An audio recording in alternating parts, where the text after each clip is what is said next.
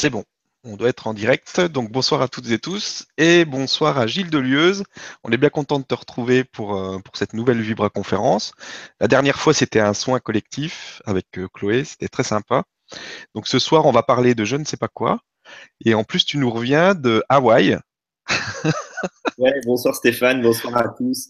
Oui, effectivement, je reviens de, je reviens d'Hawaï et moi non plus, je ne sais pas de quoi on va parler.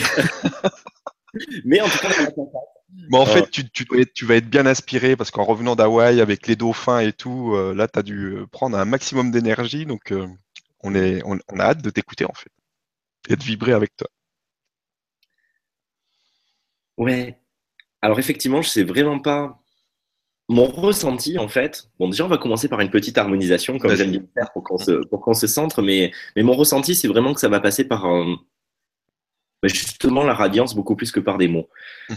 Je vais euh, certainement évoquer des choses, je vais certainement partager avec vous euh, bah, déjà mon vécu, mon témoignage de ce que, de ce que j'ai vécu là-bas et de ce que je vis depuis que je suis rentré, de, des ouvertures de conscience que ça me donne, des pistes, etc. Mais je crois que c'est pas forcément ça l'essentiel parce que ça va forcément être coloré aussi de ma propre interprétation, de mon vécu, de mes données.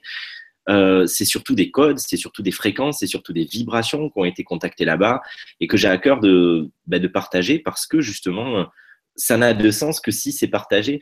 Euh, moi, j'ai le sentiment que s'il m'est donné de le vivre, c'est certainement parce que, bien sûr, ça a sa propre euh, résonance personnelle, mais aussi parce que euh, j'ai accepté de, de, de, de, transmettre, de me faire le porte-voix finalement de ces fréquences à chaque fois qu'elles se présentent, sans réticence, en ne me, en ne me demandant pas si c'est si euh, il faut ou pas que je le fasse, ben voilà, je les transfère et je fais confiance aussi à chaque personne pour écouter son libre arbitre et ressentir comment ça résonne pour elle. Donc c'est vraiment dans cette énergie de communion, de partage, encore une fois en prenant pas euh, pour argent comptant ce que je vous transfère, qui est, avant tout mon vécu, euh, mon ressenti, les guidances que je reçois, qui sont ce qu'elles sont. et moi aussi, je suis ce que je suis. Mais voilà, avec beaucoup en tout cas de de bienveillance et de et d'enthousiasme à partager ça avec vous. Donc euh, d'ores et déjà merci à chacun euh, de, votre accueil et de votre intérêt et, euh, et merci à Stéphane. Je vous propose qu'on commence voilà déjà par un, petit centrage je vous invite donc à fermer les yeux et à vous installer confortablement.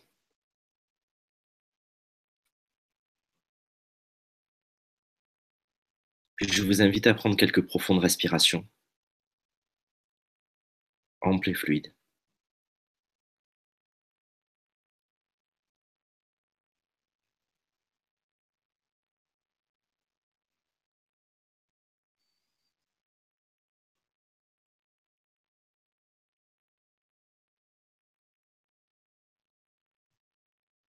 Et au gré de vos respirations, Vous pouvez laisser se déposer toutes les tensions, toutes les préoccupations.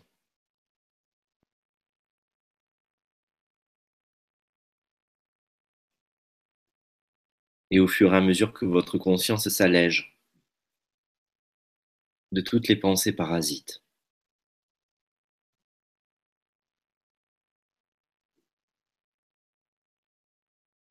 vous vous déposez à chaque inspiration un peu plus dans l'espace de votre cœur.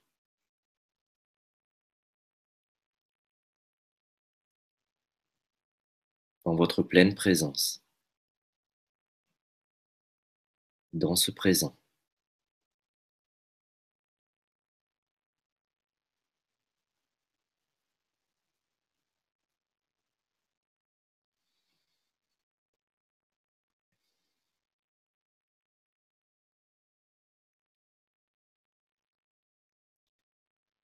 ineri nomaie andusharaka kendin diem soshalintim vediyakumo nodia vasime nadi alino shampola veldi aldien nekiamo crudisi vedia iteo lundai veneke lanui onta shedamie ontam, iede isenu, vaditete, velo, velo, junta, anibigiwi, keishem, laruta, vanum, teie, lalu, inaperego, danta, kalea, kalea, kalea donti soie vi, panosham, leririe, dumaiu, anco, andotolavai.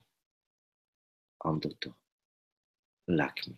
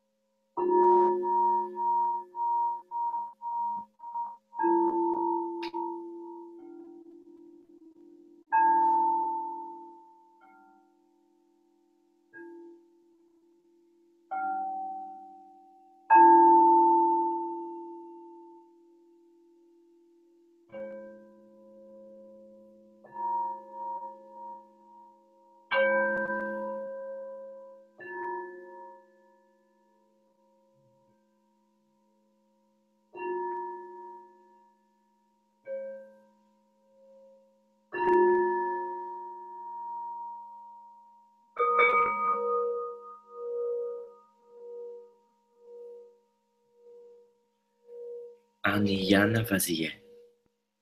Tecetalom, tecetalom. Liga ki inca coyum. Teselem. Diriakum. Dewata em. Dewata em.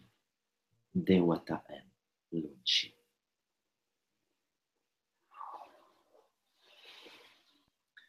Et dans l'espace de votre cœur,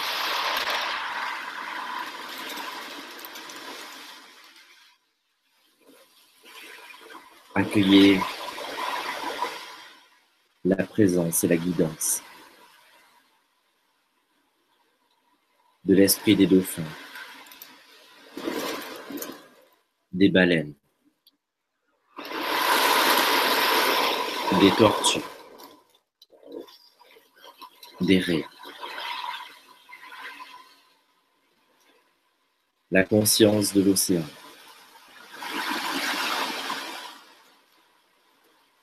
Et de tous les êtres de lumière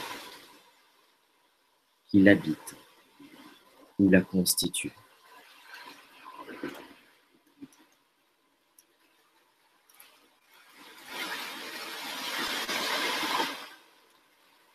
Nous sommes réunis ce soir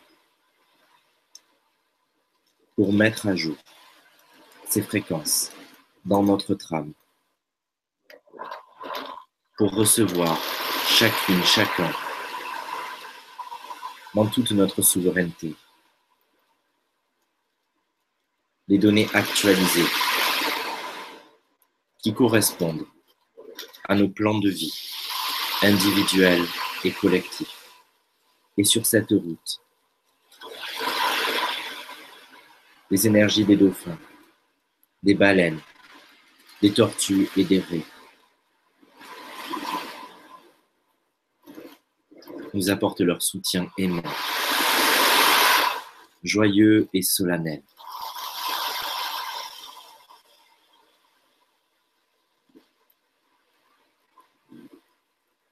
Et nous pouvons leur ouvrir les portes de notre cœur, de notre océan intérieur, et les laisser ensemencer totalement.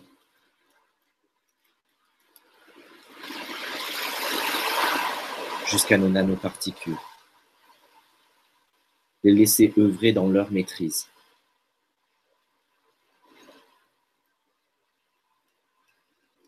Pour nous faire atteindre la conscience et diamant.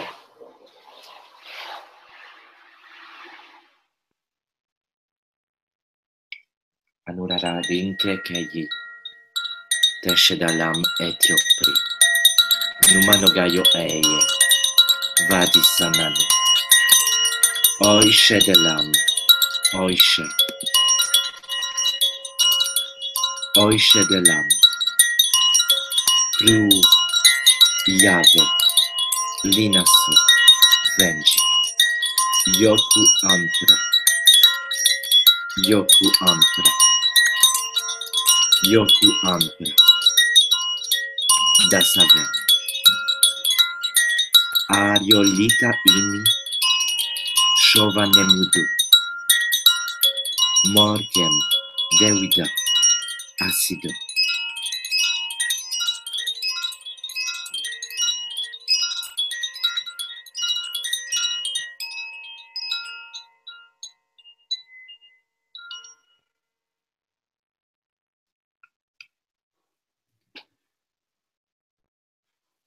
Et laissez toutes ces informations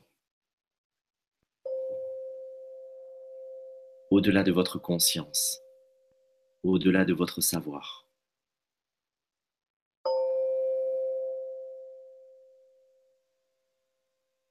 Au-delà des dogmes, au-delà de ce qu'on vous a enseigné. Ces informations les plus pures que vous n'avez pas besoin d'interpréter ou de saisir, auxquelles vous vous abandonnez. Totalement. Pour votre plus grand bien-être, pour être plus complet encore. Et vibrer. À l'unisson.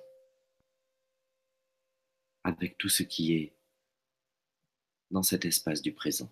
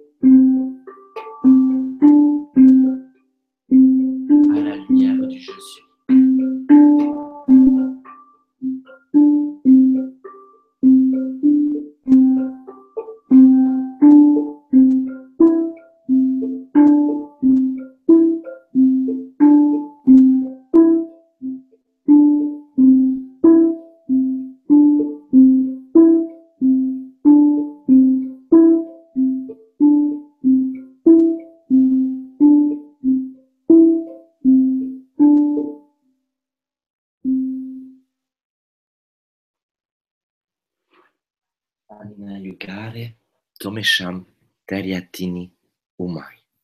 Anono Gezemi, Arshoi, Tunobro, Tunobro, Ani.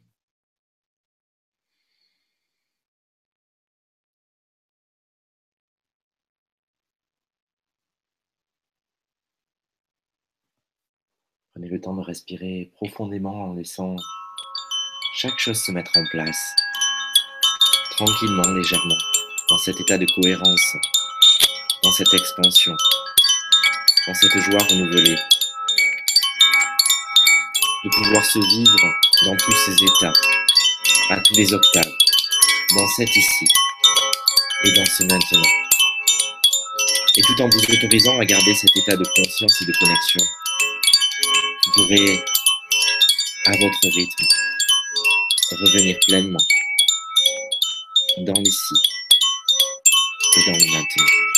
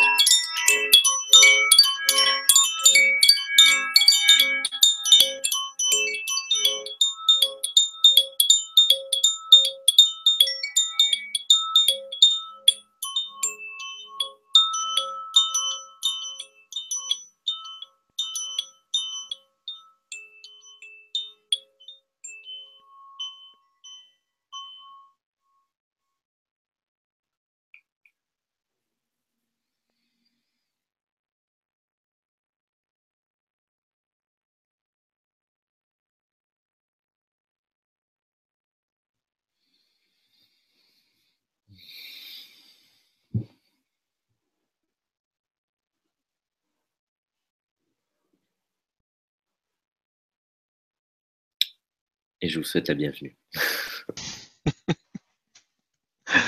bah, merci beaucoup. Ça commence bien. ouais. Beaucoup plus clair là. Ah, ça va mieux là déjà.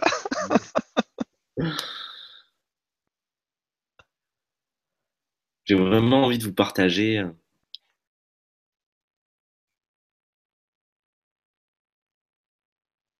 Pour moi, le sens initiatique a pris tout son sens dans ce voyage.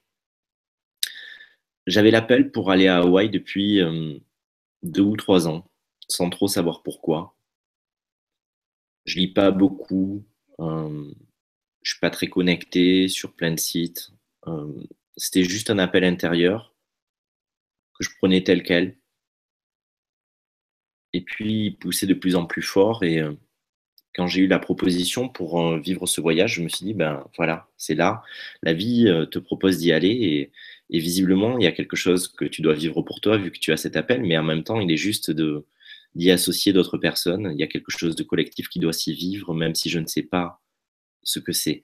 Et même si c'est pas toujours confortable non plus pour moi, même si mon mental s'assouplit, de pouvoir être dans une position de total inconnu, en ne pouvant pas euh, contrôler, préparer, euh, me raccrocher à certaines données. Je savais qu'il y avait les dauphins, je connais la connexion et la communion que je vis avec eux depuis de nombreuses années sur le plan subtil. Je les ai rencontrés quelques fois dans la matière. Je ne savais pas ce que ça allait donner au niveau d'un groupe. Alors heureusement, je n'étais pas seul à porter ça.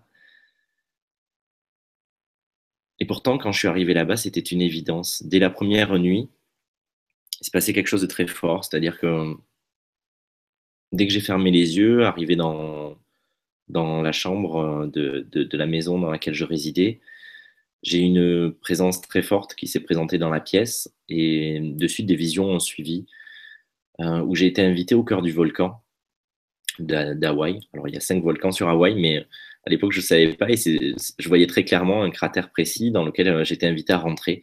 Et à l'intérieur de ce volcan, une, une déesse de flammes m'attendait il m'a délivré des messages, mais a commencé directement aussi à me transmettre des vibrations, des, initiations aussi. Et a commencé à me, parler de la lémurie, de Mu. Alors évidemment, ça, je savais que euh, on prête des énergies euh, de la lémurie euh, sur les terres d'Hawaï, mais ça restait encore très abstrait pour moi.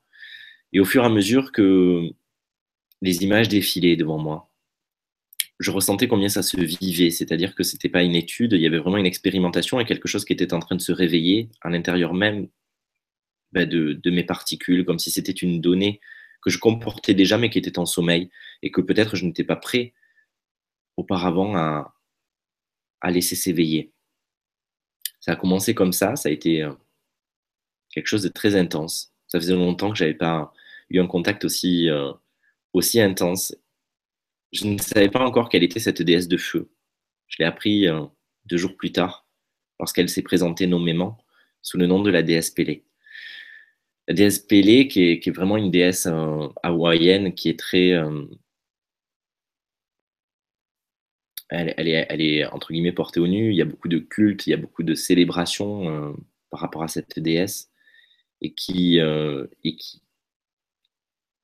dont l'un des volcans est, sa demeure, son temple finalement, et c'est exactement euh, le volcan qu'on m'avait montré en vision et dans lequel on m'avait proposé de rentrer, dans lequel elle m'attendait, comme si effectivement c'était son sanctuaire et, que j'étais appelé à aller euh, communier auprès d'elle pour recevoir ses enseignements et être euh, son élève d'une certaine manière, prendre tout ce qu'elle avait à me donner. Et le lendemain, dans une toute autre énergie, nous avons, nous avons commencé notre cheminement vers les dauphins. Et là, ça a été vraiment quelque chose de très très fort. Il faut savoir que les dauphins, euh, il y a une configuration un peu, un peu spéciale à Hawaï. Il y a trois baies dans lesquelles les dauphins euh, peuvent venir euh, régulièrement. Il n'y a aucune certitude et on a vraiment fait un choix d'être dans une posture de éco-responsable et puis aussi dans une posture où on ne voulait pas traquer le dauphin. C'était presque un contresens de dire on va, euh, on va partir euh, et puis on, va, on va se faire dire où ils sont et on va les rejoindre sur un endroit. Non, c'était plutôt, ben nous, on va aller se proposer à eux plutôt que d'essayer de s'imposer à eux. Et chaque jour, nous partions euh, de la côte en, en canoë-kayak et vraiment dans une énergie spécifique à la rencontre ben de, de, ces êtres fabuleux. Vous savez combien ils me touchent et combien ils me sont chers et vraiment dans un état de conscience où on a pu éprouver une, télépathie directe avec eux et, où ils venaient à nous, où ils restaient deux heures durant chaque jour avec nous, où on pouvait nager, mais où chaque jour aussi ils nous, ils nous donnaient une nouvelle facette de leur énergie. C'est-à-dire que c'est pas simplement le ravissement, la joie, le jeu, bien sûr qu'il y a tout ça, mais chaque jour, c'était une fréquence, c'était une tonalité, c'était un enseignement différent je partageais tout à l'heure avec Stéphane, c'est vrai que le premier contact, il devait y avoir environ 80 dauphins euh, autour de nous, comme, euh, comme une armée quelque part qui venait très solennellement nous accueillir, euh, nous manifester leur présence, leur puissance, en restant quand même à une certaine distance. Ils étaient là, ils étaient bien là tout autour de nous. certains s'approchaient de temps en temps, mais voilà, il y avait vraiment une sorte de prise de contact à partir du deuxième jour, c'est devenu très joueur. En tout cas, c'est comme ça que je l'ai vécu. Troisième jour, euh, ce qui est très drôle, c'est qu'on n'était plus du tout entouré de 80 dauphins. En tout cas, moi, ça n'a pas été mon expérience. Chaque personne présente a vécu des choses très différentes. Euh, mais pour moi, je me suis retrouvé avec euh, quatre ou cinq dauphins qui sont restés de manière quasi permanente avec, avec moi. Et c'était pas toute une horde, c'était pas tout un groupe, c'était vraiment déjà dans une relation beaucoup plus personnelle, euh, avec notamment un qui m'était très familier et que je reconnaissais. Et, là, ça a vraiment été une danse, une danse dans cette eau où, où tout d'un coup, euh, il y avait le fait d'onduler avec eux et de revenir à ce présent, de revenir à sa nature dauphin. Mais il y avait aussi le fait de recevoir toute cette énergie qu'ils irradiaient dans cette eau qui pénétrait ma propre eau intérieure. Et, et je ressentais euh, ces émanations comme euh, certainement les plus grandes initiations que j'avais jamais reçues parce qu'elles étaient emplies de douceur et à la fois de puissance. Elles étaient équilibrées, elles étaient ajustées. Et encore une fois, j'en savais pas forcément la teneur, je ne savais pas forcément à ce moment-là ce qui se jouait complètement, mais je n'avais pas besoin de le savoir et même mon, mon mental s'en foutait. J'étais juste là, dans un état de complétude et d'équanimité, à la fois l'enfant euh, dans son ravissement et dans son enthousiasme, à la fois euh, l'humain, à la fois le sage, euh, à la fois l'océan, et où tout pouvait se rencontrer, tout pouvait s'épouser, et où tout d'un coup il n'y avait plus de distance, où il y avait un champ des possibles ouvert à l'infini, et où même ça n'avait plus d'importance. Il n'y avait plus d'effort, il n'y avait plus euh, de terre ou de ciel. Il y avait simplement cet espace où il nous ramenait complètement à la grâce d'être cette vie. Et chaque jour, donc un peu plus, une sorte d'organisation différente avec vraiment cette vision euh, comme dans les molécules du corps qui vont, qui vont s'enchevêtrer de manière différente et comme si eux aussi ils avaient une architecture spécifique et que à chaque fréquence, à chaque jour, à chaque énergie euh, qui, qui, se vivait aussi dans le cosmos et sur la Terre, eh bien, ils rajoutaient une pièce au puzzle et ils nous proposaient de nous nous-mêmes nous, nous paramétrer différemment pour explorer une autre facette de qui nous sommes et chaque jour se rencontrer différemment pour sortir d'une notion d'identité figée, de je suis ceci ou je suis cela, et vraiment goûter à notre aspect polymorphe, mais aussi, euh, j'ai envie de dire, polyessentiel. On a souvent tendance à considérer qu'on a une essence et qu'elle a une teneur, elle a une signature, elle a une coloration. Et là, finalement, c'était apprendre aussi à jouer de tout cela, apprendre à ou recouvrer cette potentialité d'onduler à un tel point que nous sommes la vie elle-même, au-delà même de la forme, au-delà même de la croyance, au-delà même de la projection, au-delà même du verbe, au-delà même de l'acte, et simplement se déposer dans cette forme comme dans une autre. Et progressivement, ces dauphins m'ont fait remonter euh, jusque dans ces énergies de la lémurie qui, pour moi, en tout cas dans les contacts que j'en ai eus, sont très proches de cela. et je vais expliquer pourquoi. Je parlerai bien sûr aussi des baleines et, des raies et, des tortues qu'on a beaucoup vues, qui ont été très présentes, avec lesquelles j'avais eu déjà de, nombreux contacts en 2010 et 2011 en Polynésie et à l'île de la Réunion. là, je ressens vraiment juste de partir sur la Lémurie. Ce que j'ai vécu par rapport à la Lémurie n'était absolument pas ce que j'avais pu imaginer en fait. Euh, pour moi, la Lémurie, bah, c'était euh, d'une certaine manière assez semblable à tout ce que j'avais pu connecter par rapport à l'Atlantide, euh, par le biais des dauphins. C'est-à-dire des êtres assez évolués, qui avaient une, consistance galactique, qui venaient vivre une existence sur cette Terre, qui avaient des capacités extrasensorielles, qui étaient doués de la télépathie, de la télékinésie, de la téléportation, qui avaient une technologie et, une technologie de guérison aussi qui était assez avancée, qui travaillaient avec l'encodage de cristaux, mais aussi avec la reliance avec d'autres peuples. Euh, qui étaient complètement éveillés, qui étaient euh, voilà, dans d'autres strates de dimension au niveau de leur conscience ordinaire. Et en fait, c'est pas du tout ça qu'on m'a montré.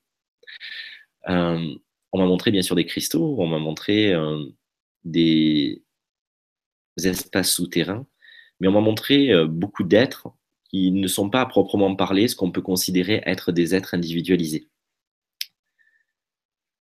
C'est-à-dire que dans les visions de la, de, la Lémurie qu'on m'a montré, ce sont des entités collectives qui habitaient, qui faisaient vivre cet espace et ce temps. Et donc pour moi, c'était une révolution. Ça peut paraître rien, mais en fait, ça change tout. Euh, parce qu'à ma connaissance, jusqu'alors, en tout cas, je n'avais pas vécu d'entité collective incarnée. Je n'en avais jamais rencontré. J'avais pu voir, par exemple, comme c'est le cas pour les animaux, euh, des êtres individualisés qui vibrent avec une conscience collective. Mais je n'avais pas vu zéro être individualisé et directement le plan de la conscience collective qui se vit jusque dans la matière. Et là, c'est vraiment ça qu'on m'a montré.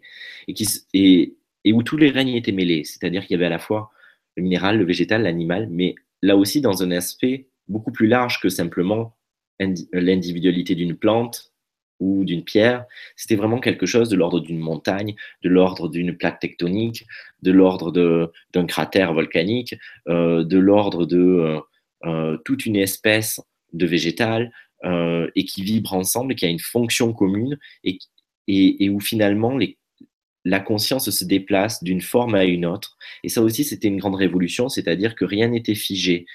nous, on a tendance à avoir euh, une existence ou une incarnation où on épouse un corps une fois pour toutes pour cette incarnation-là, et puis on va pouvoir switcher après et passer sous une autre forme. Et même si on a notre multidimension, où on continue de vivre euh, d'autres états de conscience et d'autres réalités sur d'autres plans, et eh bien dans cette conscience incarné, eh bien, on est quand même accroché, attaché à cette corporalité. Et là, c'est complètement l'inverse. En fait, c'est comme s'il y avait des réceptacles, des récipients, et que les consciences se déplaçaient comme dans une danse, comme dans un ballet, d'une forme à une autre et que euh, en fonction de l'utilité, en fonction de ce qu'il y avait à se vivre, en fonction de ce que chaque tonalité d'entité collective avait à apporter, eh bien, c'était un peu les chaises musicales, sauf que c'était autour des corps. Alors les corps qui pouvaient prendre des formes euh, humanoïdes entre guillemets, euh, mais encore une fois, c'était des consciences collectives qui se déposaient dedans, mais aussi les formes de rochers, parce qu'il y, a beaucoup cette notion de terre, de rocher, de lave, bien sûr, de feu, d'eau.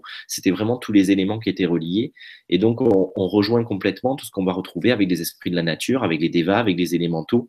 Euh, et, dans cette conscience lémurienne, euh, je ressentais vraiment euh, ce qu'on peut qualifier, j'aime pas trop poser des mots, mais c'est pour imager, pour que vous fassiez une idée de, de ce que je vous partage, euh, un peu la, la, la, patte des Elohim, donc euh, les créateurs de l'univers. Et, c'est comme si finalement c'était la conscience des Elohim en tant qu'entité collective, conscience collective, qui était venue se déposer aussi pour euh, jusque dans cette matière et qui était aussi gardienne des rythmes. Et même si la Lémurie semble avoir été un continent qui était du coup localisé par rapport à la planète, eh bien il y avait un rayonnement qui était vraiment planétaire. Et, donc même si l'épicentre se jouer à cet endroit-là. Quand je dis cet endroit-là, moi je le qualifierais de tout le Pacifique, du nord au sud, donc du, pôle nord au pôle sud, dans tout le Pacifique. Euh, eh bien, c'est comme si aussi toutes les 13 grandes familles galactiques étaient venues se déposer là. Et qu'ensuite, elles avaient choisi d'essaimer sur la planète différemment euh, et, d'apporter leur contribution, leur tonalité, pour nous permettre, jusqu'à nous ici, de pouvoir nous vivre. Et je me suis donc demandé, euh, mais la Lémurie a-t-elle chuté? Comme on peut dire que l'Atlantide a chuté. Et de suite, j'ai eu la certitude, en vibrant cette énergie, que non, elle n'avait pas chuté, mais que contrairement, par exemple, à l'Atlantide qui avait basculé dans un autre plan de conscience et dans une autre dimension et qui avait quitté le plan matière pour aller dans des plans plus éthérés, la Lémurie était restée bel et bien dans la matière. Simplement, alors que l'Atlantide, elle, s'est élevée et a quitté le plan de la matière, eh bien, c'est comme si la Lémurie, elle, s'était enfoncée, un peu comme Agartha, et était rentrée dans une couche intermédiaire de la Terre. C'est-à-dire qu'elle n'est pas au cœur même de la planète, elle est dans une couche intermédiaire entre la surface et le cœur de la Terre. Donc finalement, c'est comme s'il y avait euh, trois civilisations qui vivaient de manière concomitante sur cette planète. Il y a nous, à la surface, il y a à l'intermédiaire cette lémurie qui continue de se vivre et qui est peut-être appelée à remonter, de la même manière que l'Atlantide redescend. Et puis il y a Agartha, l'intraterre, au cœur même de cette planète. Et donc, la déesse, Pélé, m'a beaucoup envoyé d'informations par rapport euh, à cette donnée, puis aussi par le biais de la Kauna, la, chamane euh, hawaïenne qu'on a eu la, le grand honneur et la chance de rencontrer sur place. C'est une personne qui m'a beaucoup touché, elle et, sa fille, entre guillemets. C'est comme ça qu'elle la nomme, la, personne qu'elle a reçue comme, je ne sais pas si ça se dit successeuse, euh, celle qui prendra le relais plus tard, en tout cas. Euh, et je me demandais pourquoi je devais. Quel, était mon lien finalement là-bas? Qu'est-ce que j'avais à, à y reconnecter pour moi-même? Moi qui ai trouvé déjà ma terre en Polynésie et dans le Pacifique Sud de manière générale. Et la Kauna m'a apporté une information euh, qui a été euh, capitale pour moi et je crois qu'il est juste euh, aussi de vous la partager. En fait, les Hawaïens sont issus de Polynésie. Et il y a eu une scission de ce peuple parce qu'à un moment donné, certains ont eu un rêve d'une île qu'ils ne connaissaient pas, qui était derrière les nuages, derrière la ligne d'horizon. Et ils ont décidé de s'abandonner à cette, euh, à cette vision, de s'abandonner à la vie, de s'abandonner à cette guidance, de s'abandonner aux ancêtres, vu qu'ils le voient vraiment dans la notion d'ancêtre, et donc de construire des petites barques de fortune et puis de partir à l'aventure. Et certains ont décidé de rester en Polynésie, sachant que ceux de Polynésie venaient déjà avant, euh, eh bien d'Australie, euh, de Nouvelle-Zélande, etc., de Nouvelle-Calédonie. Il y a vraiment tout un cursus qui s'est fait comme ça. Et finalement, à la lumière de tout ce que cette chamane nous transmettait, il y avait le puzzle qui se reconstituait petit à petit à l'intérieur de moi et je comprenais que tous ces êtres étaient déjà les héritiers de la Lémurie, qui avaient choisi d'en être les gardiens, gardiens de la Terre, mais gardiens aussi de cette fréquence.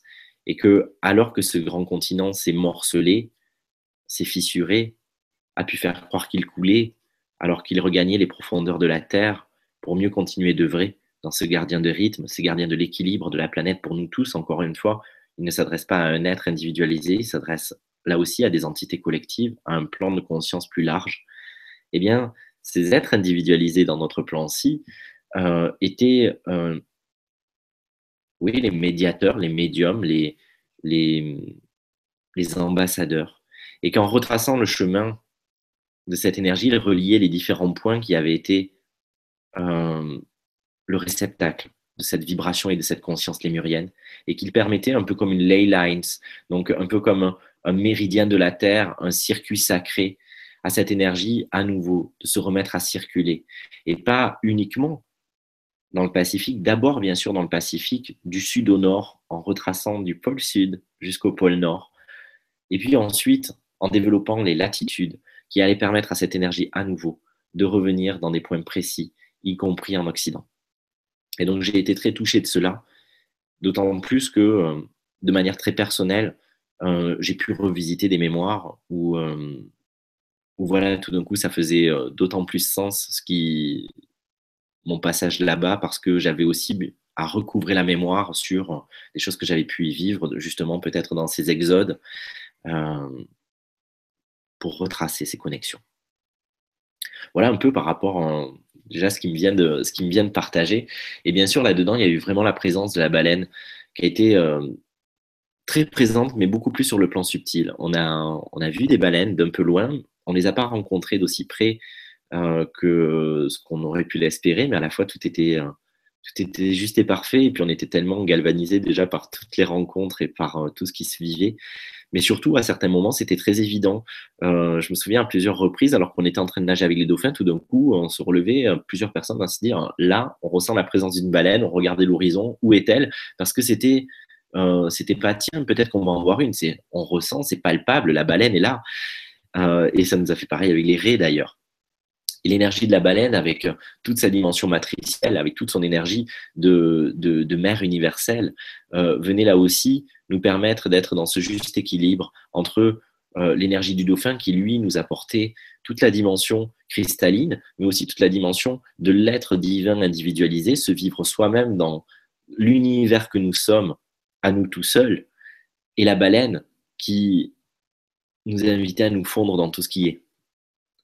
Et dans cette danse-là, euh, j'ai vraiment ressenti euh, chez toutes les personnes avec, euh, qui, étaient là et avec qui on, partageait une ouverture que je peux appeler intradimensionnelle qui se jouait entre les extradimensions, c'est-à-dire ce qu'on va retrouver à l'extérieur, et les intradimensions, celles qu'on va retrouver à l'intérieur à partir du moment où on réintègre par le corps, par notre propre densité, par notre propre individualité, qu'on rentre au plus profond jusque dans la dimension subatomique et que tout d'un coup, nous fusionnons avec le tout. Qu'est-ce qui se passe quand il y a la scission d'ailleurs de l'atome? Ben voilà, ça, ça explose. C'est l'aspect euh, euh, bombe atomique, mais c'est aussi ce qui va faire que ça va partir comme un feu d'artifice et que ça va euh, créer comme un, un Big Bang. Et là, c'est un peu comme s'il y avait un Big Bang intérieur qui était en train de se faire pour nous permettre de revenir à l'origine de toutes les particules, au-delà même de la forme qu'elles pouvaient prendre maintenant dans, cette, euh, ère-ci, pour revenir à l'origine de l'origine et retrouver comme un, miroir, mais je dirais même au-delà d'un miroir, parce que c'était au-delà de refléter quelque chose, c'était vraiment se reconnaître et s'abandonner, se déposer dans chaque particule que ce soit les particules de l'eau, que ce soit les particules de l'air, que ce soit les particules de l'autre personne en présence, etc., etc., etc. Et donc, du coup, d'être, euh, de ne plus avoir de choix à faire, de camp à choisir entre l'incarnation individualisée, entre l'incarnation collective, entre l'incarnation euh, universelle et même extra-universelle, omniverselle, mais vraiment de pouvoir se vivre. En tout cas, c'était l'invitation et l'opportunité qui continue de cheminer. Moi, je sais que j'ai pas fini encore de décanter tout ça, euh, mais de pouvoir vivre concomitamment, en conscience, ces différents plans. Donc ça, ça a été vraiment un, vrai cadeau et, je me sens énormément dans la gratitude pour, pour ces, voilà, pour ces, pour ces contributions, pour ces énergies, pour ces grâces, ces bénédictions qui nous ont été données. Et avec l'arrêt, qui elle, justement aussi, euh, pour moi, l'arrêt a toujours été une initiatrice, a toujours été une enseignante qui foudroie, j'ai envie de dire dans tous les termes de, de foudroyer. Elle, elle, elle, nous foudroie comme la foudre, mais elle nous, elle nous remet en axe, elle nous remet droit. Il n'y a plus rien qui dépasse. Elle a vraiment cet, euh, cet aspect très vertical et sans concession, sans compromis. Et son énergie, à chaque fois qu'elle s'est présentée, était là pour nous permettre de mourir et renaître à quelque chose de l'ordre de l'axe originel, du point zéro. Écoute, là, euh, c'est plus la peine et puis c'est plus, euh, c'est plus OK d'être avec euh, un conditionnement qui, qui, va faire que ça biaise un peu la donne. Il était acceptable avant, mais maintenant, c'est plus possible. Donc, clac, je te remets, je te remets en axe. Et donc, avec toute la secousse qui va avec, avec des moments aussi inconfortables parce que comme dans toute quête initiatique, et je l'ai vécu et je pense que je l'ai déjà partagé quand je suis parti en Polynésie, quand je suis parti en Nouvelle-Calédonie, etc., euh, il y a des moments de grande grâce et il y a des moments de, de remise en question, il y a des moments de peur, il y a des moments de désespoir, il y a des moments de, il y a, il y a, des moments où ça vient nous chercher, où il y a des émotions qui remontent et, et à la fois euh, qui sont, qui sont ok, qui sont légitimes, qui sont dignes d'être vécues et qui participent elles aussi à ce processus d'apprivoisement de ce que nous sommes vraiment, même si cela échappe à notre définition et à notre mental. Et cette raie, elle, venait dans sa présence subtile, mais néanmoins très prégnante, très, très palpable. Euh, elle venait à chaque, fois euh, nous proposer cette, euh, dimension. Ok, tu es prêt à mourir, tu es prêt à prendre cela. Est-ce que tu es prêt à faire de la place dans tes cellules, dans ton disque dur, pour vraiment accueillir ce que les autres énergies ont à te donner? Et donc à chaque fois, c'était accepter de mourir et accepter de renaître en permanence et regoûter à cette permanence dans l'impermanence, de mourir et renaître à chaque seconde, à chaque respiration, à chaque, euh, mouvement, euh, en n'ayant plus du tout de repères, en n'ayant plus de repères temporels, en n'ayant plus de repères spatial, en n'ayant plus de repères identitaires, culturels, euh, de repères de valeur, mais simplement en étant obligé à être dans une forme de présence et de conscience, parce que justement, il n'y avait plus d'idée sur ce que nous étions. Et donc ça, c'était aussi quelque chose qui peut paraître anodin, mais qui était un véritable trésor. Chez les Polynésiens, et c'est pareil, je pense dans tout le Pacifique, on considère que euh, l'arrêt, et particulièrement l'arrêt manta, qui est donc la version la plus, la plus large, la plus grande en termes de dimension, euh, est attaché au dieu de la mort et au dieu de la vie. Pourquoi? Parce que euh, un chaman en Polynésie m'a raconté que euh, ça vient du fait que les pêcheurs, euh, quand ils partaient en apnée pêcher, eh bien, ils se retrouvaient parfois avec le soleil complètement obscurci parce que justement, une réventa passée et donc arrivait à occulter complètement le soleil et donc faisait croire à la pénombre. C'est comme si on se retrouvait dans les abysses alors qu'à la base on était dans le lagon et que tout était translucide, cristallin, euh, empli de lumière et tout d'un coup on se retrouvait dans la pénombre. Et donc on se retrouvait aussi face à notre inconscient, face à nos conditionnements, face à nos mémoires, face à nos culpabilités, mais aussi face à la mort et à nos propres angoisses de cette mort qu'elle nous demandait de rencontrer pour pouvoir pleinement épouser la vie. Et c'est vraiment ce que j'ai ressenti dans ce contact vibratoire avec la Remanta euh, à Hawaï. C'est vraiment ce que je vous partageais, cette idée de... Des fois, on se dit, ah, mais moi, je suis quitte avec la mort. Des fois, on se dit, euh, mais oui, euh, évidemment, la mort n'existe pas, ce n'est qu'un passage. On a plein de grandes théories, on a plein de grands mots. Et puis, pourtant, des parts résistent. En tout cas, moi, je peux l'observer. Que parfois, même si c'est 10-20% euh, de mon être, eh bien, il y a une part qui euh, n'est pas OK. Il y a une part qui a besoin d'être accompagnée et il y a une part qui fait tout pour maintenir l'existant. Et l'arrêt, avec beaucoup de compassion, mais zéro degré de complaisance, nous met en face de notre propre responsabilité et nous demande, OK, c'est ce que tu veux T'es sûr T'es vraiment prêt à cela? Ok, alors on y va et elle nous plonge dans toutes ces profondeurs. Elle nous plonge jusque dans cette dimension vraiment atomique, encore une fois, pour en refaire jaillir la lumière. Donc je vous invite vraiment à appeler l'esprit de l'arrêt et à l'utiliser dans ces moyens de changement, de bascule, euh, de la même manière que vous pouvez utiliser, comme je le disais tout à l'heure, l'énergie de la baleine pour communier de manière plus large avec toute forme de vie et vous reconnaître dans tous ces éléments, et comme bien sûr l'énergie du dauphin pour renaître à votre divinité individualisée. Et puis il y avait la tortue, la tortue avec qui j'ai vécu également des, grands moments de communion. Euh, je sais pas, peut-être que tout à l'heure on passera. J'ai fait une petite vidéo, je sais pas si vous l'avez vue sur YouTube, mais peut-être qu'on pourra la passer. Elle est courte, elle fait deux minutes. Donc euh, voilà, et il y a notamment euh, des tortues dedans et, des, dauphins.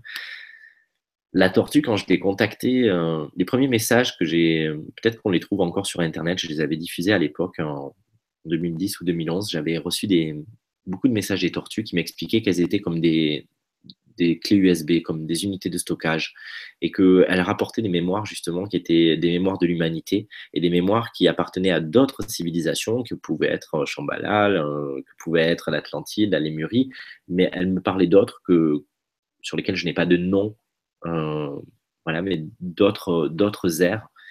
Et c'est comme si elles avaient été euh, détentrices de, ces données et que c'est aussi pour ça qu'elles avaient beaucoup de patience et de longévité qu'on peut, euh, qu'on peut prendre pour de, la, pour de la lenteur, mais il n'en est rien, parce qu'elle peut être d'ailleurs très rapide et vivace, euh, et qu'elles attendaient que la configuration à la surface de la planète et dans la conscience des humains soit favorable au retour de ces informations pour les ramener. Et elle m'expliquait que toutes les formes qu'il y a sur leur carapace eh bien, sont vraiment comme des puces électroniques qui contiennent, on voit bien une clé USB qui va, avoir une capacité de 64 gigas, euh, voire plus. On se dit comment autant d'informations peuvent rentrer dans cette petite boîte. Eh bien, vous imaginez à l'échelle de tous ces petites stries qui se retrouvent sur sa carapace avec toutes les formes et l'onde de forme que, que ça va générer. Et c'est comme si elle venait à chaque fois jusque sur la Terre pour redéposer cette donnée et la réancrer à la surface de la Terre. Euh, c'est un vrai cadeau, c'est des vraies transmettrices, c'est des vrais intermédiaires, et elles sont là pour faire le pont au-delà des âges entre ce qui s'est vécu depuis toujours et notre présent. Sachant que bien sûr, on a gommé des choses, on les a occultées, on les a, euh, on se les est cachées à nous-mêmes, on a pu considérer que c'était faux, que ça n'existait pas, et puis on a aussi euh, figer des choses, euh, tout ce qui touche euh, à l'histoire humaine, à, l'aspect des velléités, des vicissitudes, à l'aspect euh, du pouvoir, de la colonisation, de tellement de données comme ça, où du coup on s'est enfermé dans une vision de l'humain qui est, qui est une vision assez vile, assez profane ou assez incomplète. Et c'est comme si la, la tortue arrivait pour nous dire je ne je ne prends pas position, je ne suis pas là pour te dire si tu es bon ou si tu n'es pas bon, je suis là pour te restituer la totalité de ton histoire et te permettre de t'en saisir et de faire les choix qui sont tiens, d'avoir le jugement ou, le ressenti qui est tien, mais en ayant la totalité de l'histoire, en ayant la totalité des faits que je remets à ta disposition parce que le temps est venu. C'est comme un devoir de mémoire, c'est comme une ancêtre qui arrive et qui nous donne l'opportunité d'embrasser la lignée entière, sans avoir besoin de détailler tous les ancêtres un à un dans, tout leur cursus et tout ce qu'ils ont vécu, mais simplement de pouvoir embrasser bah, tous les héritages positifs, de finalement intégrer de là où je viens, de là où je viens sur cette terre, mais bien évidemment au sens plus large, d'où je viens aussi au sens cosmique, mais incarné parce qu'encore une fois, et, c'était très palpable là-bas aussi en, à Hawaï, il y a vraiment cette, cette donnée des 13 grandes familles qu'on peut d'ailleurs assimiler aux 13 crânes de cristal, ces 13 grandes familles galactiques qui, euh, qui sont issues elles-mêmes de qui étaient frères, qui étaient, qui, étaient dans une fraternité, mais qui se sont peut-être déchirés au cours de leurs propres existences pour euh, des planètes, pour des étoiles, pour euh, des, des, convoitises. C'était des expériences, mais finalement, c'est revenir à la fraternité de ces 13 grandes lignées mais aussi à toutes les colorations singulières qu'on a pu développer depuis au gré des métissages. Mais vivre ce métissage dans son individualité, dans sa coloration singulière, mais tout en pouvant vivre l'unité plus large qu'il y a derrière. Et donc, encore une fois, les, tortues jouent vraiment ce rôle de nous transmettre toutes ces données et de se souvenir. La tortue, c'est notre mémoire. On va peut-être, il y a, peut-être des questions. Je vois que, je vois qu'il y a plein de. Sinon, je vais parler encore pendant. pendant tu sais, on, est juste en train de boire tes paroles. il y a une vibration assez fantastique. Donc, euh, il n'y a pas de souci. Si tu veux, on va. Euh, si vous avez des questions, surtout allez-y. Il y a des, voilà, s'il y a des. Voilà, s'il y a des questions, allez-y. Et puis moi, je vais en prendre une qui, qui arrive de Delphine qui dit Bonsoir à tous, heureuse de vous retrouver. Merci infiniment Gilles et Stéphane pour cette vibra. Gilles, peux-tu nous parler euh, des énergies de la déesse Pélé que tu as captées là-bas? Merci. Bonsoir Delphine, on se connaît. euh... Ouais, alors j'en ai, ai déjà un peu parlé et je sais que tu es très proche de, de, de Pélé également, Delphine. Je ne le savais pas avant. Euh... Pélé, c'est vraiment la déesse de feu, de flamme qui s'est présentée à moi euh, au tout début, euh, dès que je suis arrivé sur cette île. Et en fait, elle s'était même présentée quelques, temps avant que je parte, mais sur le coup, je n'avais pas fait le lien. J'étais pris euh, dans, dans, plein de choses et je, ne savais pas forcément, en tout cas, j'avais pas la certitude que c'était relié à Hawaï. Et elle aussi, elle m'a parlé vraiment de, mort et de renaissance, mais elle, m'a parlé de transcendance par le feu, elle m'a parlé de, ce qui était très intéressant, c'est qu'elle m'a montré l'aspect polymorphe aussi avec toute la lave, la lave solide, mais la lave en fusion. Euh, et puis, euh, cette gardienne des rythmes, c'est comme si elle était le grand chef d'orchestre euh, relié à cette lémurie, parce que pour moi, euh, son point d'entrée, il est bien avant Hawaï, il est justement lémurien, et pour moi, c'est une réminiscence de, de la divinité, d'une des divinités lémuriennes. Et donc, elle, elle a traversé les âges, et elle est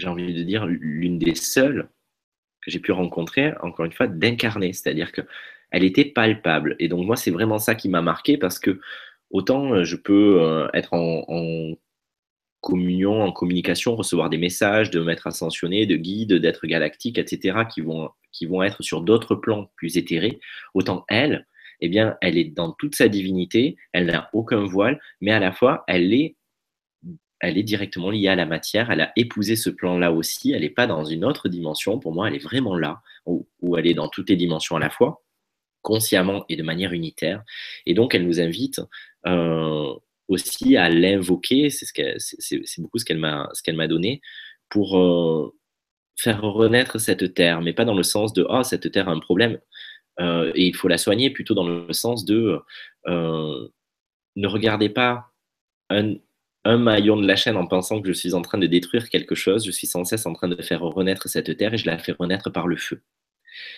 Et c'est une donnée qui, est, hyper intéressante, je trouve, parce que souvent on a tendance à considérer que le feu, justement, il va, détruire. Et quand on voit un incendie, euh, moi je sais que dans, ma belle région, malheureusement, il y a de la sécheresse et que euh, l'été, euh, il y a souvent des incendies qui déciment, qui déciment, dissémine pardon, euh, des hectares à des hectares et on se dit oh là là ça va mettre tellement de temps à repousser, euh, c'est tellement un paysage de, chaos et, à la fois la nature reprend toujours son droit et justement le feu a assaini quelque chose et apporte aussi des nutriments différents pour, euh, pour que justement la nature se ressaisisse et qu'elle fasse preuve d'adaptabilité.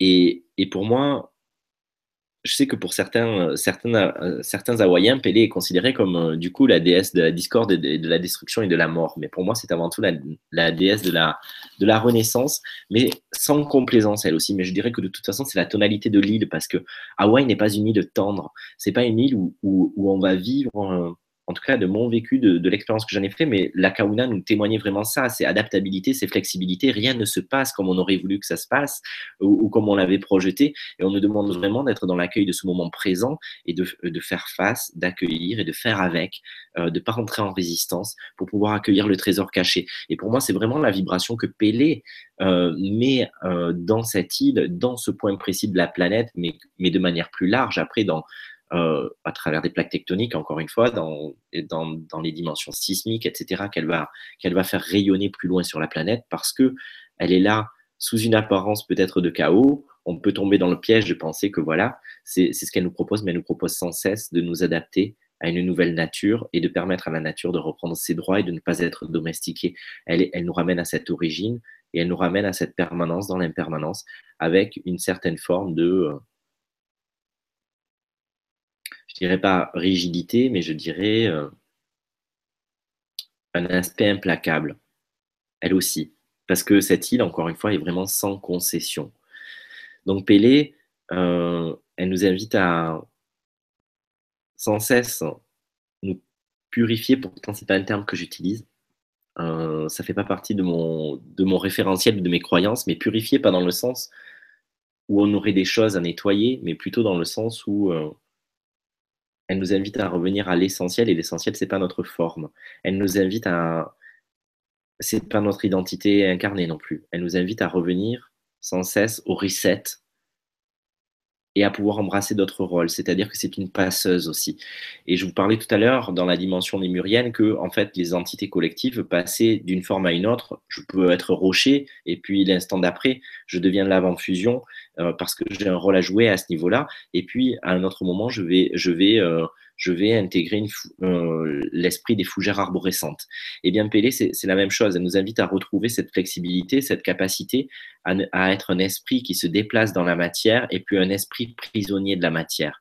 Un esprit qui, parce que justement, il est, quitte avec la mort et avec la naissance et avec l'ondulation, la fluctuation de la vie là-dedans, et eh bien, est libre de fusionner avec un aspect ou un autre de cette matière pour toujours jouer son juste rôle et continuer de vibrer et d'irradier.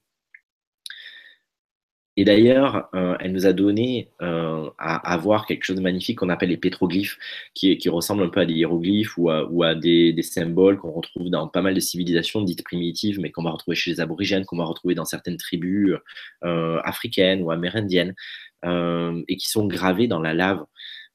et qui datent, qui ont plus de 1000 ans, etc. Et certaines sont même plus anciennes que ça. en moyenne, elles ont 1300 ans, mais certaines datent même d'avant Jésus-Christ. et, pour autant, à gauche et à droite, il y a des coulées de lave et on voit combien ben justement la déesse qui habite ce volcan a pu balancer toute la lave pour reconstruire, pour, donner une autre apparence à cette terre, pour pouvoir permettre aussi de créer des récifs différents parce que ça coule dans l'eau et qu'il y a aussi cette alchimie qui se fait entre l'eau et le feu qui va pouvoir donner naissance à l'éther parce que pour moi l'alchimie c'est là aussi qu'elle se joue. Euh, l'éther qu'on recherche souvent voilà, euh, en s'extrayant de la, matière et elle, au travers de la matière, elle nous offre cette donnée-là. Euh, et ces pétroglyphes, il y en a peut-être d'autres qui ont été effacés par des coulées de lave, mais il y a quand même des champs entiers de pétroglyphes. Et allez savoir pourquoi, ben, la lave, elle n'a pas coulé dessus, alors que le volcan est toujours en activité qu'il continue d'y avoir des coulées de lave. Et à cet endroit-là, ben, il n'y en a pas, parce qu'il y a ces vestiges et qu'elle est là aussi pour nous rappeler, un peu comme l'arrêt d'une certaine manière, non, pardon, comme la tortue, pour nous rappeler à notre histoire et faire le fil conducteur, mais sans qu'on ne s'attache à rien. Donc Pélé, gardienne des cycles pour la planète et pour nous tous, mais jamais dans le sens individuel, nous ramener à cette grande danse, à cette grande harmonie. Et donc pour moi, elle participe à l'émergence de l'âge d'or, de la nouvelle humanité, euh, mais avec un aspect encore une fois un peu punchy. Voilà. J'espère que ça te répond, Delphine. Merci beaucoup et merci Delphine pour la question. Alors, une autre question de Monique qui nous dit Bonsoir, merci pour votre témoignage. Il semblerait que les dauphins et les baleines ont comme origine les Pléiades et qu'ils y retournent, d'où leur disparition actuelle. Qu'en pensez-vous, s'il vous plaît? Merci beaucoup. Merci Monique pour la question. Euh, alors j'ai déjà, il y a quelques années, euh, je ne sais pas s'ils sont présents euh, toujours sur mon site ou pas, mais j'ai publié il y a quelques années des messages euh, en 2009, en 2010, en 2011 sur les dauphins et les baleines qui effectivement nous disaient déjà qu'ils avaient quitté cette terre et qu'il fallait pas être triste, qu'ils avaient fini de, de manifester et d'irradier sur cette planète l'énergie dont ils étaient dépositaires et qu'ils avaient à cœur de nous partager. Et c'était justement parce que nous atteignions une certaine forme de masse critique et que nous nous saisissions de ces données qu'ils n'avaient plus besoin d'avoir à les incarner parce que nous prenions le relais et que c'était comme une transmission, une succession et que euh, tout d'un coup nous étions dignes d'être euh, de, porter ce message qu'ils euh, ils étaient libres à leur tour de retourner à la maison et de et, voilà et de vaquer autrement. donc effectivement, plus ça ira, moins ils seront présents sur cette terre. Il en restera toujours quelques-uns. Pour moi, il n'y aura pas une disparition totale, parce que justement, ils seront là pour nous rappeler à nous-mêmes et aux messages qu'ils nous ont déjà transmis. Un peu comme un, rappel sur le portal pour nous dire Hé, n'oublie pas de faire cette tâche. Et, eux, voilà, ils passeront de temps en temps euh, dans nos océans intérieurs et extérieurs pour nous dire N'oublie pas que ce que je t'ai donné, n'oublie pas euh, comme je te vois, n'oublie pas ce que tu es. Mais effectivement, euh, que ce soit par le biais de la pollution, que ce soit par le biais de la chasse, que ce soit par le biais d'une extinction inexpliquée, que ce soit par le biais euh, du fait qu'il s'échoue, euh, comme on l'a beaucoup vu ces derniers mois sur, sur certaines plages où tout d'un coup, on dirait qu'il y a des, dérèglements électromagnétiques qui font que leur sonar est perturbé et qu'ils vont s'échouer. mais pour moi, tout ça, c'est que des circonstances. Et des circonstances qu'ils appellent même de leur vœu et qu'ils utilisent dans toute leur sagesse et dans toute leur dimension sacrée pour, pour faire le choix de, effectivement, de, s'éteindre de la matière et pour pouvoir retourner à la maison. Quant à l'origine, effectivement, il y en a qui viennent des Pléiades, mais je dirais que c'est un peu plus large et un peu plus, euh, entre guillemets, complexe euh, que cela, à mon sens. C'est-à-dire que j'ai croisé des baleines et des, et des dauphins qui pouvaient venir des Pléiades, qui pouvaient venir de Vega, qui pouvaient venir d'Orion, qui pouvaient venir de Sirius.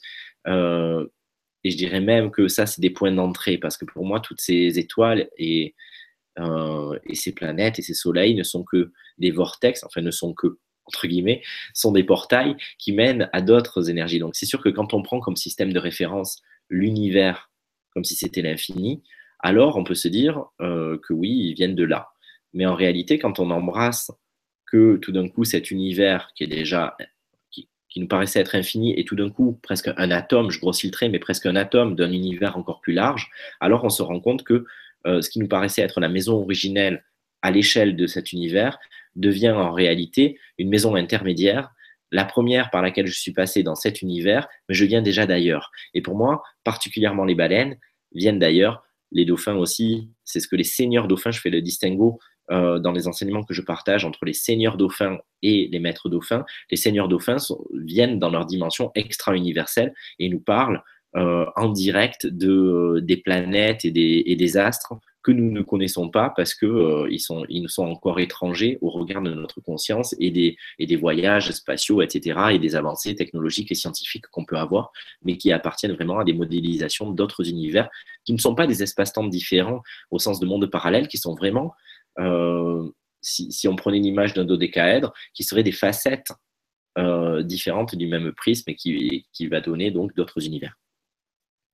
Donc euh, voilà, Monique, pour moi, oui, certaines viennent de là, et certains, mais pas tous. Et d'ailleurs, ce que j'ai pu noter à Hawaï, c'est que euh, j'ai vraiment, vraiment contacté euh, des dauphins que je n'avais jamais contactés. C'est-à-dire que j'avais déjà ressenti des différences de vibration entre certains dauphins, mais là, j'ai vraiment, vraiment ressenti que ils avaient, pour certains, pour la grande majorité, pas tous, en tout cas, je l'ai pas senti de manière évidente chez tous, mais chez certains, c'était très fort.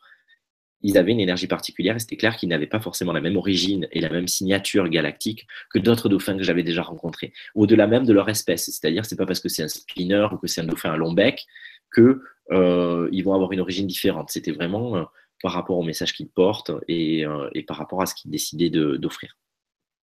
Voilà, Monique. Merci beaucoup et merci Monique pour la question. Question suivante.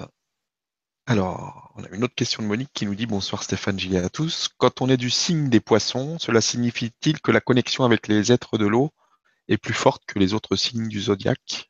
Merci. Alors, merci Monique pour cette question. Eh ben, je dirais pas forcément. Euh, d'ailleurs, c'est marrant, je connais beaucoup de poissons euh, dans mon entourage qui ne, se, sentent pas du tout euh, attirés par l'élément eau. Et moi, je suis, euh, par exemple, plutôt un signe de terre, et, finalement, mon élément est l'eau. Donc, à mon sens, c'est pas forcément relié. maintenant, ce que, ce j'entends dedans, c'est quand on regarde un peu l'astrologie, le, poisson, c'est le douzième, c'est le douzième signe, et donc c'est celui qui contient tous les autres.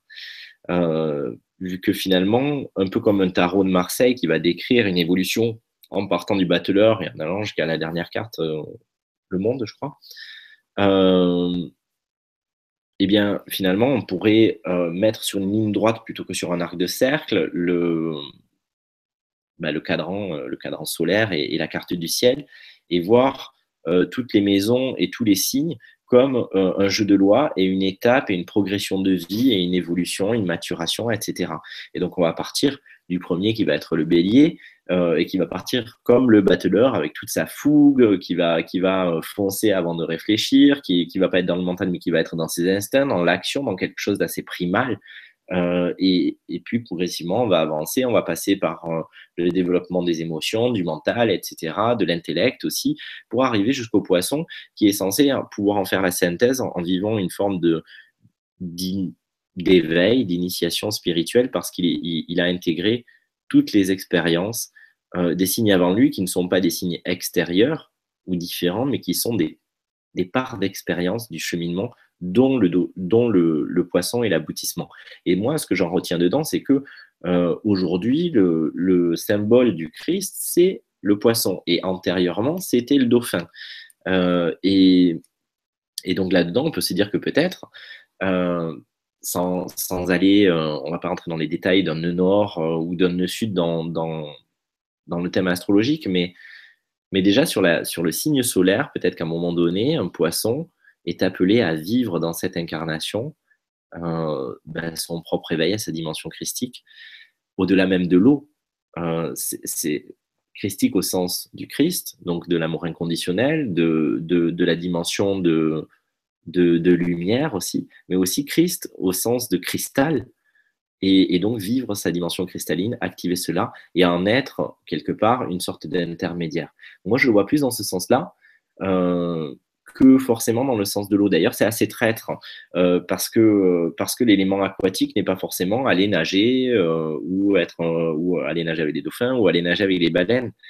finalement, l'élément eau, c'est aussi nos émotions, c'est aussi être en contact avec toute l'organisation mémorielle qui va se faire dans, euh, dans nos eaux intérieures. On sait qu'on est constitué à 75% en moyenne d'eau euh, et on connaît le travail de Masaru Emoto sur euh, la mémoire de l'eau. Et donc, c'est pas forcément en allant au bord de la plage, dans un lagon, dans des océans, dans des lacs, etc. C'est aussi en étant en contact avec l'eau qui vibre en nous et les messages qu'on lui fait porter. et donc, en ce sens-là, peut-être, oui, il a un peu plus le, le signe du poisson est appelé à être peut-être dans cet inventaire et à pouvoir utiliser, c'est-à-dire reprendre la maîtrise, ne plus subir ce mécanisme de mémoire sur nos eaux intérieures, mais pouvoir mobiliser ce, pouvoir de mémoire de manière à encoder euh, dans cette organisation moléculaire euh, et cellulaire les données qui nous paraissent justes de porter, d'irradier et d'offrir. Voilà Monique, merci pour ta question, j'espère que ça te répond. Merci beaucoup et merci Monique pour la question. Alors, une question de Janine qui nous dit Bonsoir Gilles et Stéphane, merci pour ce beau partage Gilles. Peux-tu nous nommer quelles sont ces 13 grandes familles galactiques? Ah.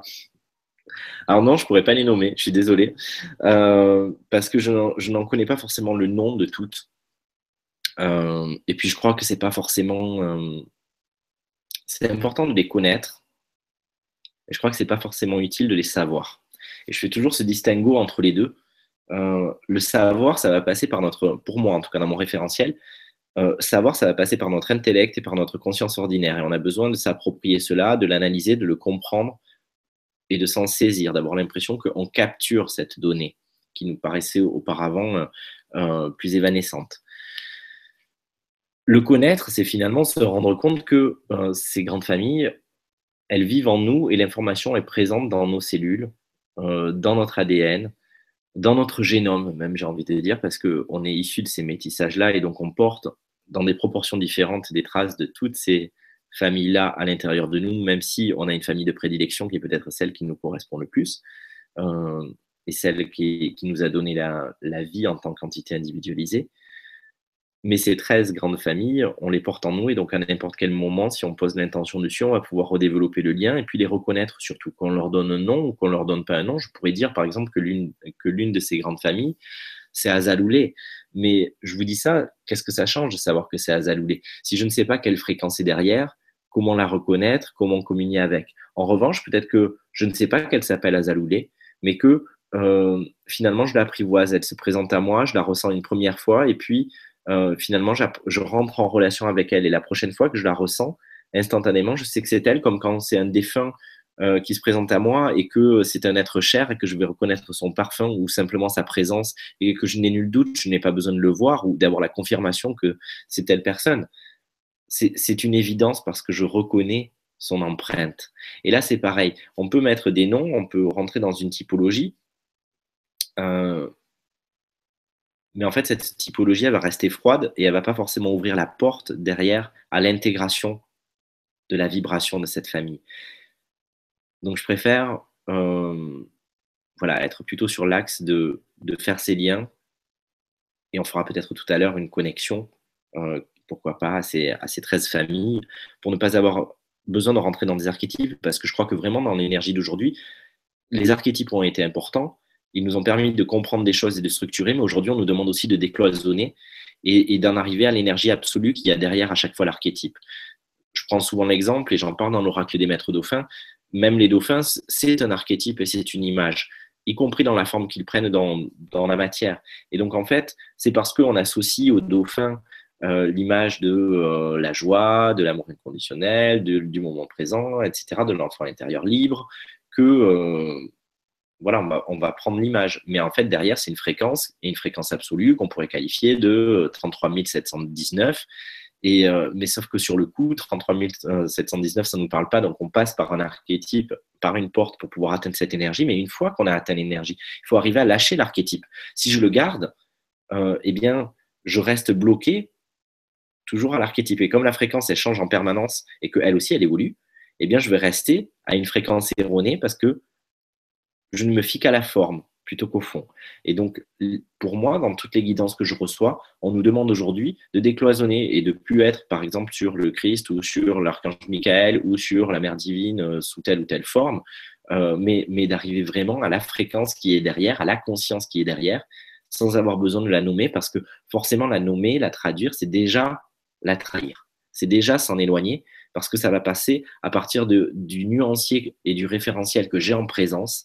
Et ce référentiel, il est forcément limité dans cette matière. Je ne peux pas tout connaître, je ne peux pas tout savoir, je n'ai pas, euh, je n'ai pas euh, un champ de, de, connaissances et de savoir euh, illimité sur ce plan-ci.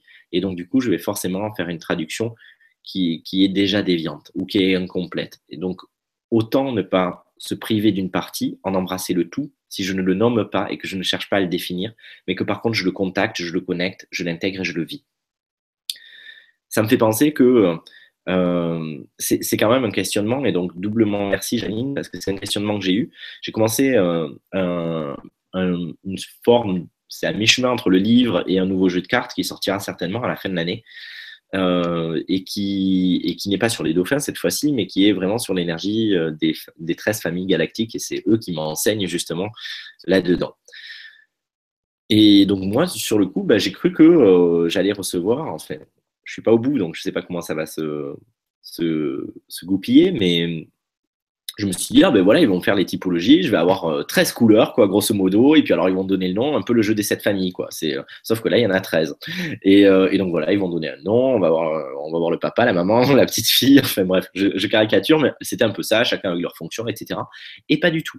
Pour le moment, en fait, je reçois des codes qui correspondent à chacune de ces familles et avec des nuances à l'intérieur, et également des des codes de métissage, c'est-à-dire des codes d'union et de réunification entre ces familles qui, encore une fois, ont pu, euh, au-delà de toute leur sagesse originelle, euh, se, se, diviser aussi entre elles au gré de leur existence et de leur histoire. Et donc, en fait, il y a certains êtres de ces familles-là qui ont gardé l'axe d'unité qui donne des clés de réunification pour passer au-delà des mémoires galactiques de division qui sont des mémoires collectives.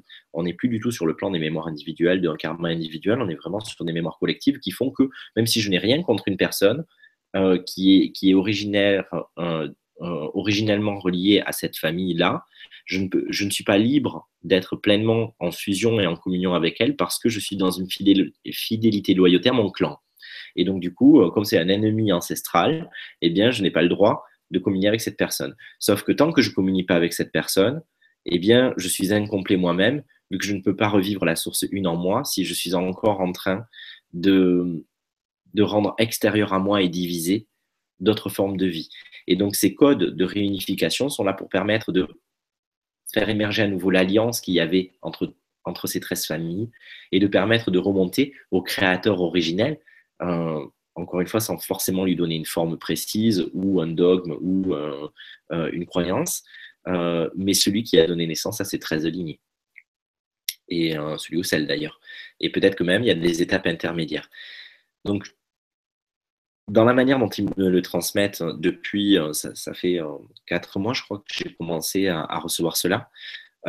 c'est plutôt dans ce sens-là, mais encore une fois, de manière plutôt pragmatique, où on accepte d'être aveugle et sourd, mais où par contre, on ne saisit pas tout ce qui tous les tenants et les aboutissants, mais par contre, on potentialise parce que ça se vit et on sent que ça s'encode et que ça mute, y compris sur le plan physique et je dirais presque, entre guillemets, génétique. Aujourd'hui, on parle beaucoup d'épigénétique d'ailleurs, euh, et pour sortir du déterminisme, mais j'ai envie de mettre cette même coloration de l'épigénétique à une dimension supérieure qui va être celle de nos origines galactiques. Et peut-être qu'il y a quelque chose de cet ordre-là qui se joue. Et en tout cas, moi, dans, l'ouvrage que j'espère vous proposer avant la fin de l'année, c'est vraiment à ce niveau-là que ça va se jouer. Mais encore une fois, sans être dans l'étude, en étant plutôt dans l'expérimentation. Je crois qu'il y a vraiment deux voies et qu'on a beaucoup et c'était utile, encore une fois, ça appartenait à une fréquence, à une énergie, à un état de conscience. Et puis, ça, ça a fait aussi toutes les fondations qui nous permettent aujourd'hui de nous éveiller beaucoup plus rapidement, de prendre des, raccourcis, etc. On a beaucoup étudié. Aujourd'hui, je pense qu'on nous demande de rentrer dans l'ère de l'expérimentation. J'expérimente, je ne sais pas forcément où je vais, mais par contre, avec beaucoup de vigilance, de discernement, de constance, de présence, eh bien, euh, je peux contacter tout cela et l'intégrer, même si à la base, je n'en comprends pas le concept ou je ne le saisis pas. J'espère que ça t'éclairera, Janine, et merci beaucoup parce que ça m'a permis de développer des choses importantes. Mmh. Merci.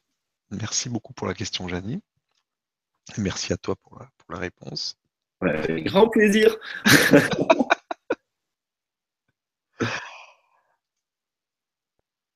On a une question de Monique qui nous dit le fait de remettre à l'eau euh, les dauphins et les baleines échoués les empêcherait-il euh, ou elles de continuer leur, évolution? Merci.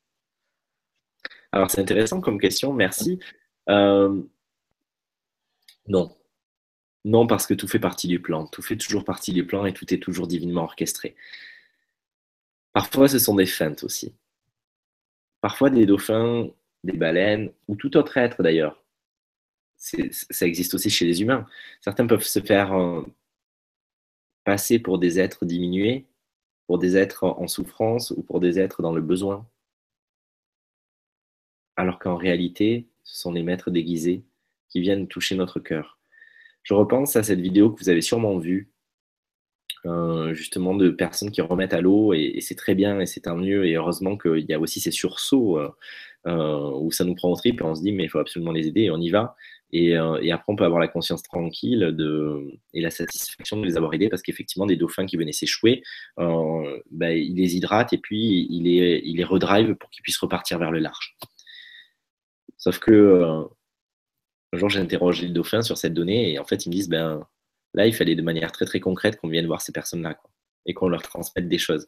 Donc en fait, peut-être qu'il y a une réalité sur un plan, qui existent et les, deux coexistent. Il y a une réalité sur un plan où il y a peut-être eu euh, un dérèglement euh, de leur sonar par rapport à des interférences électromagnétiques, mais en même temps, à un autre niveau, dans leur âme, ils avaient choisi de venir toucher les cœurs autrement et de manière très directe, très concrète.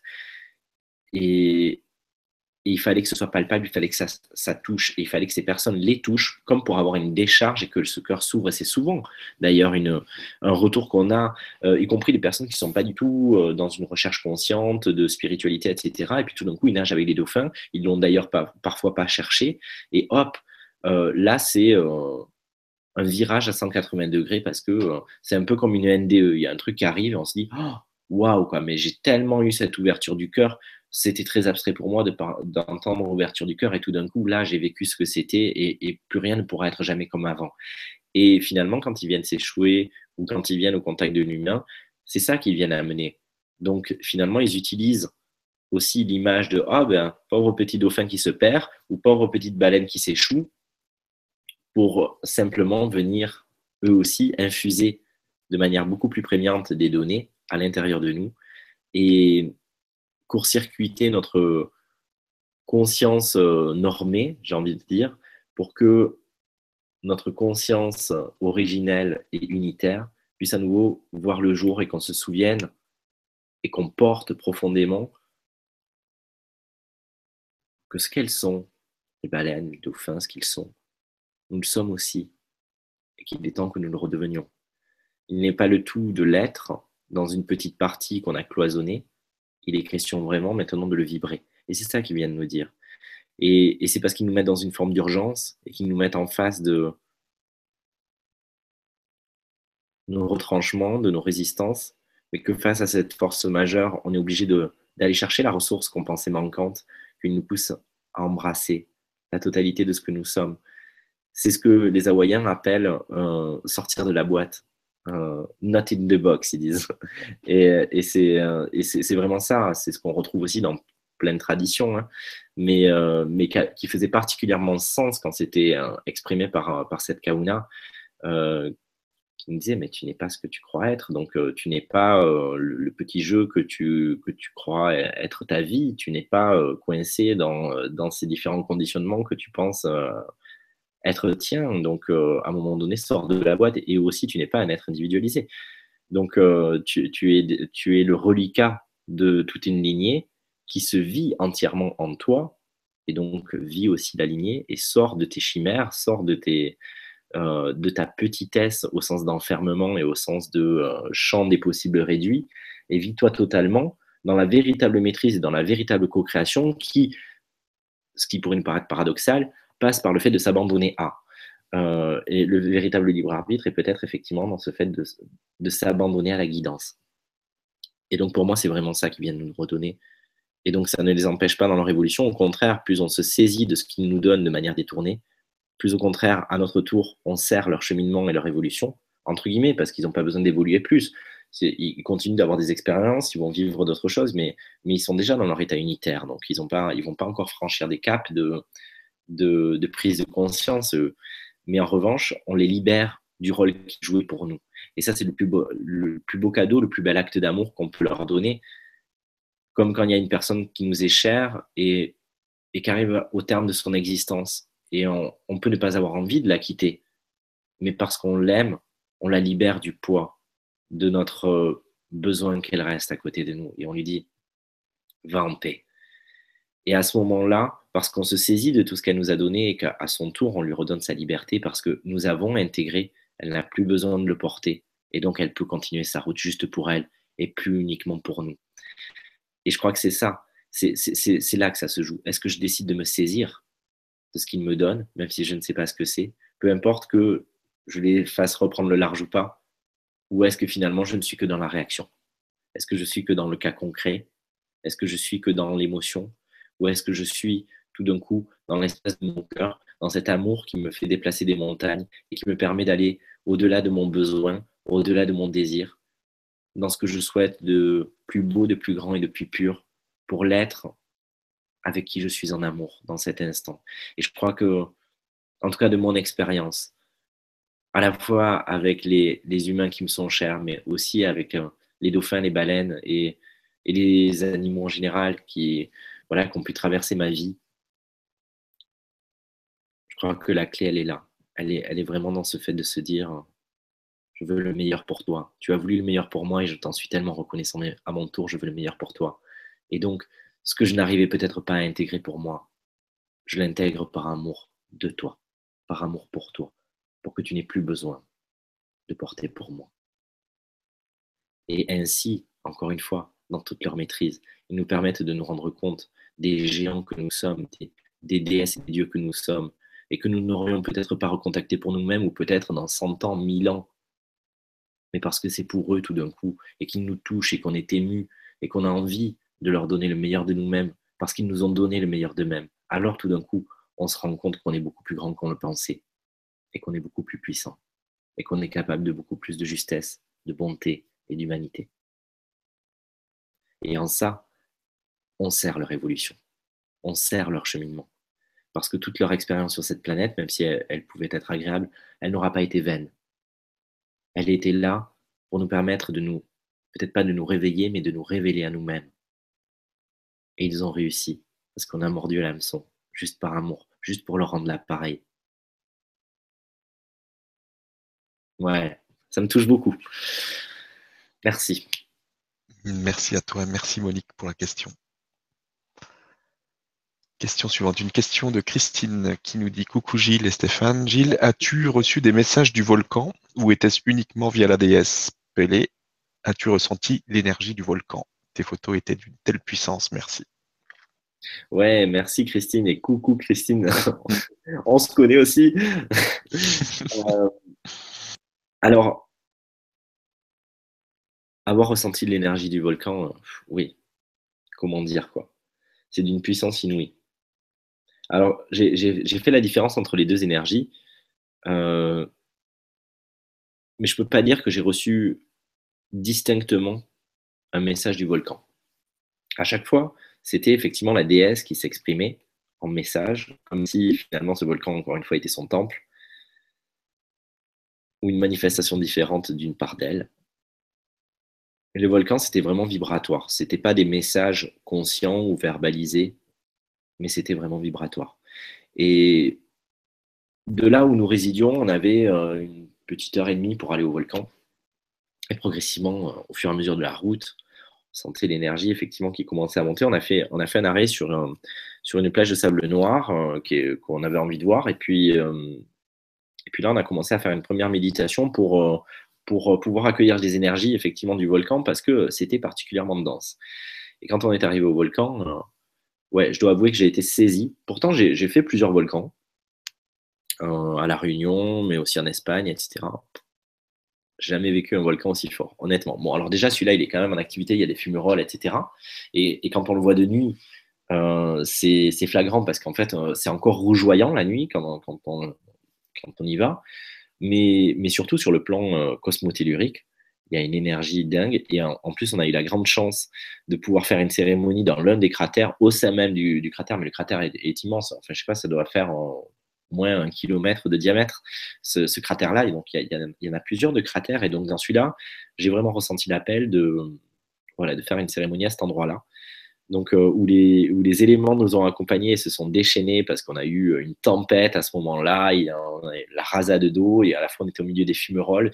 Euh, ça, doit être d'ailleurs les paysages dont tu parles, Christine, des, photos que j'ai publiées où, il y a des endroits où le sol est encore complètement euh, comme s'il y avait eu un séisme, un tremblement de terre et que tout est ravagé. Et à la fois, c'est une construction qui est, qui est magnifique et on sent une orchestration là aussi et combien c'est pas du chaos finalement. C'est une organisation à laquelle on n'est pas habitué. Et donc là, dans cette énergie-là, il y a vraiment une puissance de l'énergie euh, à la fois du volcan, donc avec, euh, avec son cratère, avec sa lave, avec, euh, avec ce feu, mais aussi de toute l'énergie, j'ai envie de dire justement de la lémurique qui est remontée par cette cheminée-là. On parle en géobiologie de cheminée cosmotellurique, etc., mais finalement, les, les, volcans sont des, cheminées incarnées en puissance et qui font remonter des énergies, justement, de ces, de ces plans lémuriens qui sont incarnés mais qui sont souterrains. Et, donc là, c'était euh, dingue, une énergie à être rivée.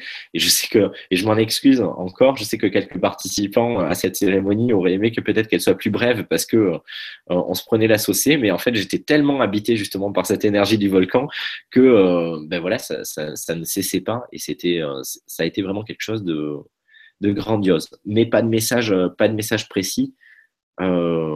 directement avec, avec ce volcan. Par contre, euh, ce qui, m'a beaucoup impressionné, que j'ai envie de partager, c'est le moment où euh, ce cratère est très. Euh, en fait, on a une marge de presque une demi-heure ou 40 minutes pour descendre en fait dans la forêt tropicale. Il y a un sentier qui descend quand même de, manière assez, marquée pour atteindre ce cratère. Et c'est vrai que c'est un, paysage quand on arrive qui est assez lunaire et on ne se croirait pas forcément sur la Terre. Et à la fois, on ressent bien que justement, dans cet endroit-là, il y a des données qui ne sont pas terrestres. Il y a des données qui, qui, peuvent se vivre sur ce plan, que cette Terre est en capacité d'intégrer et de manifester, mais dont les origines ne sont pas celles de la Terre. Et, du coup, c'est vrai que ça m'a fait percuter et intégrer le volcan aussi comme une conscience à part entière et pas simplement comme un mécanisme euh, géologique et, dans le rôle qu'il joue lui aussi dans cette, euh, cette remontée d'informations, mais cette fois-ci au niveau structurel, un peu comme, les tortues ramènent des mémoires de l'humanité, mais qui touchent l'humanité. Le volcan, de manière très structurelle, ramène des mémoires d'autres terres, pas d'autres peuples, d'autres terres Et donc, ça s'adresse là aussi à d'autres consciences. C'est comme si ces volcans étaient reliés en tant que gardiens des cycles et gardiens des rythmes, gardiens des équilibres, comme si je fais, je fais couler quelque chose à un endroit et, je fais naître quelque chose à un autre. Euh, et donc, il y a toujours une danse, un peu comme les chaises musicales, mais il y a toujours la même énergie finalement. Euh, au total, si je prends la, totalité du globe, il y aura la même énergie, mais à un endroit, ça disparaît, à un, à un autre endroit, ça naît. Et eh bien, c'est comme si ceux-là s'étaient reliés au vécu, aux mémoires, aux expériences d'autres planètes, qui sont peut-être, je vous le soumets, les 13 planètes ou les 13 étoiles dont sont issues ces 13 grandes familles. Et donc c'est comme si, y compris la Terre, jouait ce rôle de façonner des choses pour nous ramener, y compris par rapport à notre biotope et à notre environnement, à euh, ce que nous avons déjà vécu par ailleurs, comme pour avoir un flash de réminiscence, tout d'un coup se dire, attends, mais cet endroit, je le connais, mais pourtant, ça vient pas d'ici et que clac, ça me ramène à la mémoire. Et donc, pour moi, le volcan, c'est vraiment ça. Le, c'est, en tout cas, c'est le rôle qui, pour moi, est joué. Merci beaucoup, Christine. Merci beaucoup et merci à toi, Christine, pour la question. On revient aux 13 familles. Là, tu, nous as parlé tout à l'heure d'une connexion à ces énergies éventuellement. Ouais.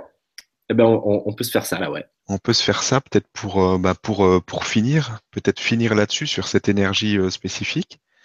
Donc, je vous remercie vraiment à toutes et tous d'avoir participé à cette émission. C'était très vibrant. J'ai encore des, frissons partout. C'est vraiment chouette de partager tout ça avec toi. tout ce que tu nous partages là, c'est des, vibrations vraiment super chouettes. On, a tous envie d'aller faire un tour un tour là-bas à Hawaï pour, euh, pour vibrer ce que tu as vécu euh, sur place. Ouais, ben, je te laisse euh, terminer. Merci beaucoup Stéphane. Et je vous conseille vraiment d'aller à Hawaï. Et, bon, déjà, j'avais amené pas mal de personnes dans, mes valises vibratoires, donc ça, c'était cool. et d'ailleurs, ben, juste avant qu'on fasse la transmission, j'aimerais, je sais pas si je peux, ouais, je peux faire un partage d'écran, voilà. Bien sûr, bien sûr. Ouais. Je vais vous montrer quand même parce qu'il y a, y a hum, juste un petit mot encore. J'aimerais tellement encore aborder plein de choses, mais c'est euh, voilà. Et, puis il faut que ça décante aussi parce qu'il y a beaucoup de choses qui se vivent en moi et que je peux pas encore euh, nommer.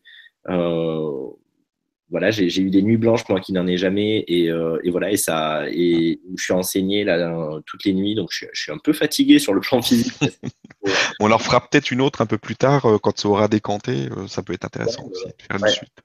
voilà, je sais que je pense que pour juillet, j'aurais fini de décanter parce qu'ils m'ont fait, fait positionner un stage en résidentiel où je vais justement transmettre des codes de la lémurie. Mais à partir du moment où j'ai été euh, sur les terres hawaïennes, j'ai commencé instantanément aussi à recevoir des codes et une sorte d'alphabet lémurien.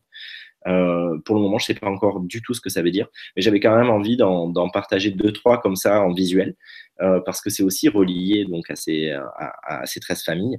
Euh, voilà, et puis un mandala aussi spécifique à la Lémurie que, que les personnes qui, qui, faisaient partie du voyage vibratoire ont reçu, mais que j'avais aussi envie de partager plus, plus, plus largement ce soir. Donc je vais juste vous les montrer. Je ne vais pas forcément les commenter parce qu'encore une fois, ça ne s'adresse pas à votre conscient ni au mien, parce que je serais bien incapable de vous dire pour le moment ce que c'est, mais c'est simplement en cueillir la tonalité, la signature, en, voilà, en le captant, et puis vous pourrez y retourner du coup avec le replay pour les voir. Alors, on va commencer par celui de la lémurie.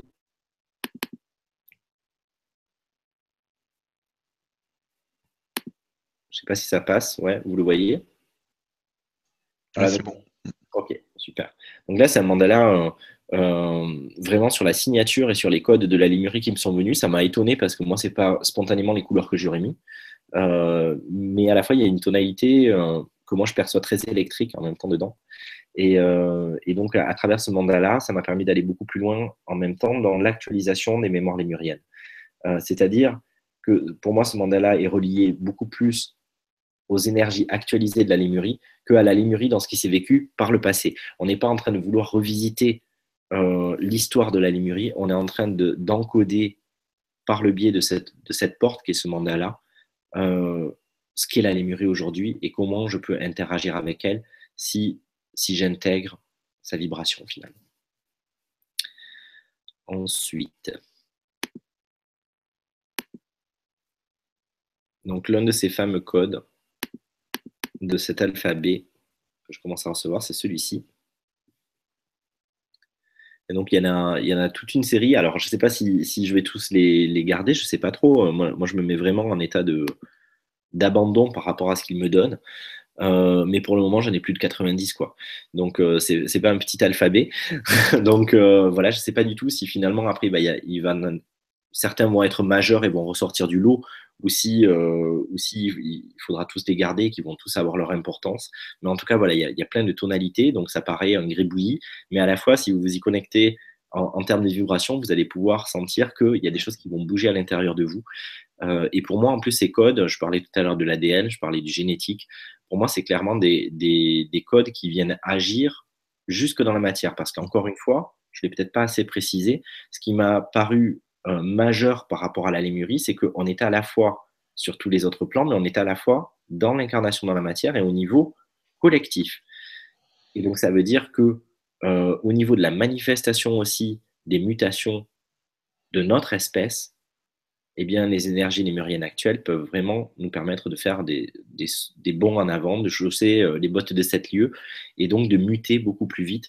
On, voit bien déjà, il y a eu des, il y a eu des, des expériences ou des observations qui ont été faites avec des, notamment un enfant qui se retrouve avec un brin ADN en plus, etc., des mutations qui, qui se font et qu'on n'explique pas forcément, euh, au niveau des chromosomes également. Mais en fait, c'est en train quand même de, de s'accélérer et de se répandre, et donc ces codes peuvent participer à nous permettre d'embrasser peut-être des formes que nous aurions dû déjà euh, intégrer et qui sont restées euh, en deçà, en tout cas, du, du, potentiel escompté. Mm. Et, et, donc, ces codes peuvent aider à cela. Je vais en montrer un ou deux autres. Il y en a quand même des assez différents. Donc, il y en a qui partent comme ceci. Ou alors encore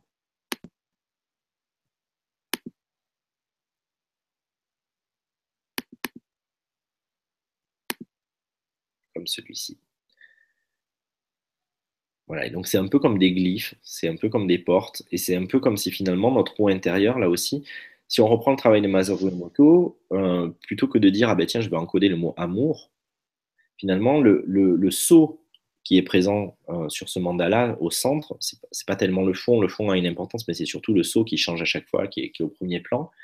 Euh, c'est la vibration, la fréquence de ce saut que j'intègre et, et, que bien sûr j'aurais pu nommer euh, amour au cristal, au soleil, ou etc. Mais finalement, on dépasse le besoin de le nommer euh, pour arriver vraiment dans la fréquence brute que je vais intégrer. Et donc, du coup, parce que ça s'intègre et que mon eau le, charge comme vérité, et qu'elle se reparamètre autour de cela, et bien du coup, c'est mon organisme entier qui se reparamètre autour de cela.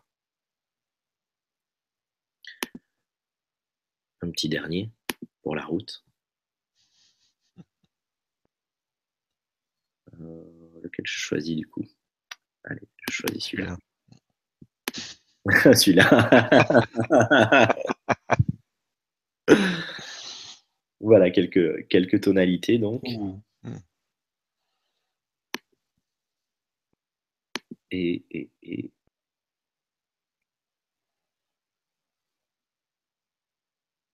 et donc, quelque chose là qui n'a, qui n'a pas à voir avec, euh, avec ces glyphes euh, lémuriens, mais par contre quelque chose qui, m'a été euh, transmis de l'ordre de l'équilibre et j'ai partagé quelques posts ces derniers temps euh, sur Facebook, beaucoup depuis mon retour d'Hawaï. J'ai essayé de finalement d'écrire comme si c'était mon journal intime et que, je, me, remémorais à moi-même aussi tout ce que je vivais un peu chaque jour et puis, j'avais envie de le partager avec le collectif vu que c'est ce qui faisait sens de ce retour d'Hawaï, d'être beaucoup plus dans, la dimension du collectif, pas en m'adressant à d'autres personnes, mais en m'adressant à des parties de moi finalement.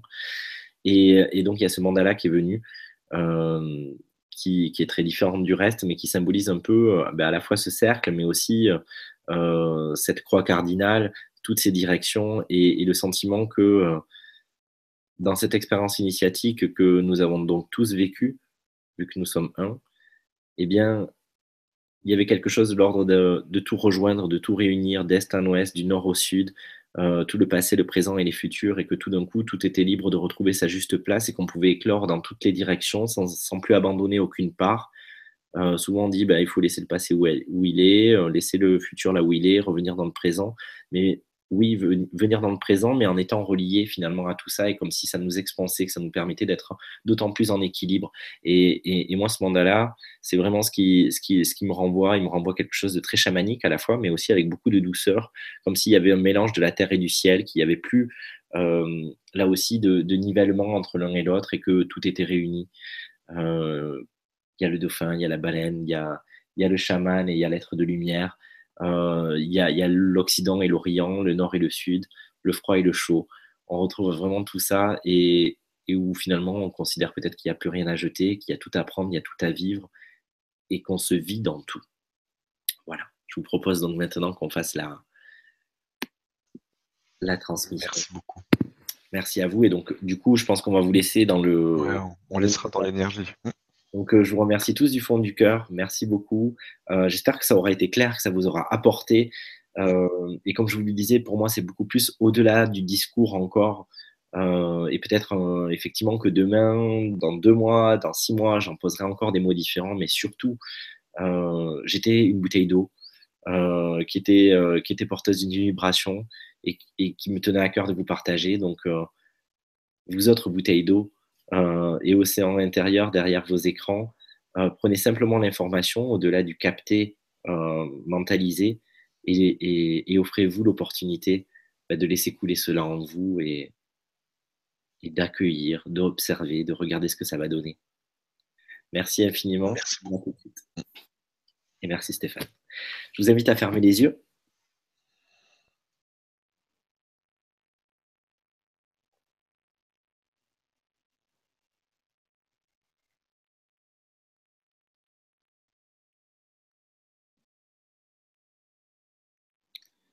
Et à prendre quelques profondes respirations.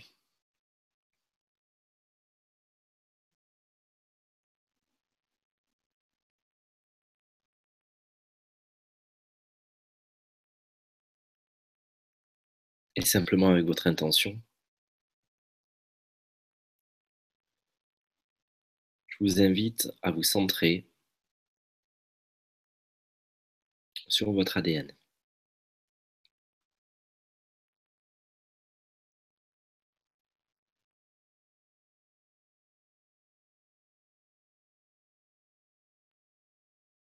Nous nous synchronisons maintenant avec l'espace, avec la dimension de notre ADN, et nous demandons l'ouverture des portes.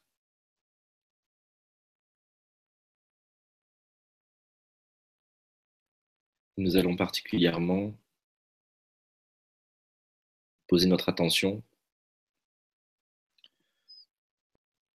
sur ce qui est nommé l'ADN poubelle, qui représente plus de 90% de notre ADN et dans lequel certains codes relatifs à ces 13 grandes familles galactiques sont inscrits mais en sommeil.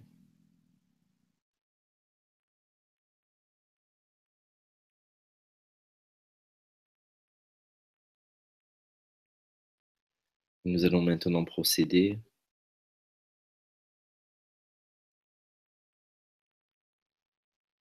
premier sas d'ouverture.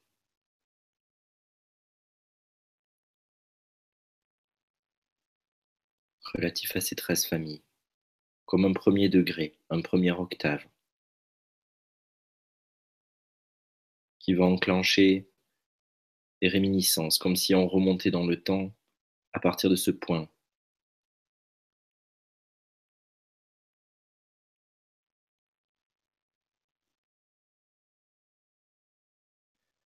Laissez-vous infuser par la vibration, mais par les codes qui vont couler au travers de moi en langage galactique et qui vont vous relier à votre famille prédominante et également progressivement à ces familles. Ce qu'il est important d'intégrer, c'est qu'à ce premier octave, les scissions existent toujours. Et progressivement, en passant des octaves, les alliances se refont pour rentrer à nouveau dans une conscience unitaire galactique. la seule qui peut permettre les guérisons de l'âme, les guérisons des sens et les guérisons des entités collectives. C'est parti. Anadovia meyeteye, inamurukuru, inamurukuru, iniyatayem heye, heineye paldemi, inayakoyo maya, enoyomi hash, haisha, yemerere, parve, parve, parve, nomani, unamekeye, unam, unam, unam seya.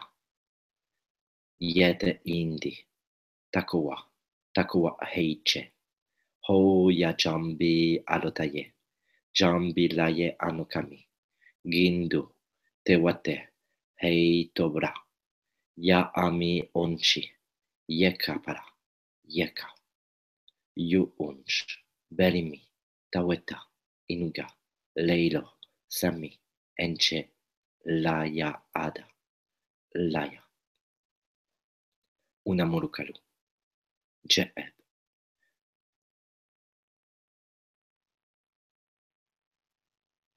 Agaya, Yandri, Muulada, Metimem, Yekono, Yum, Na, Simi, Ece derepelem, Ece, Yumanum, Yumanum, ano kemewa, ano kemewa, ano saldamseye tu marinderie. Inamoro karo, yo, ya, sambri, minimi, gayopra, inanu, etasem, eria pri anon.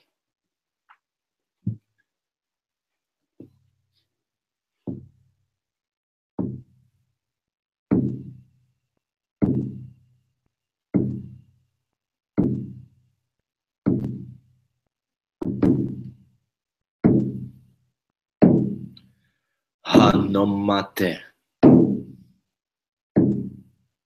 Yer. E makame. Gezo.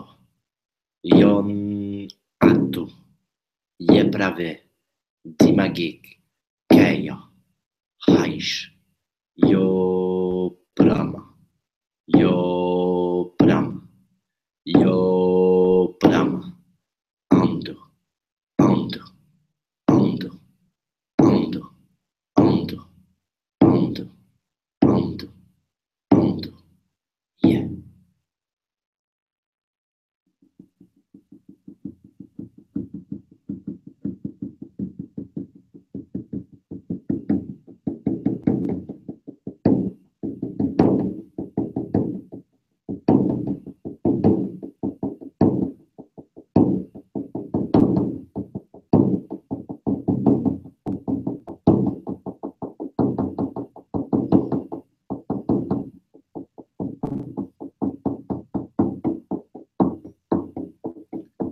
Yukawa Aoi.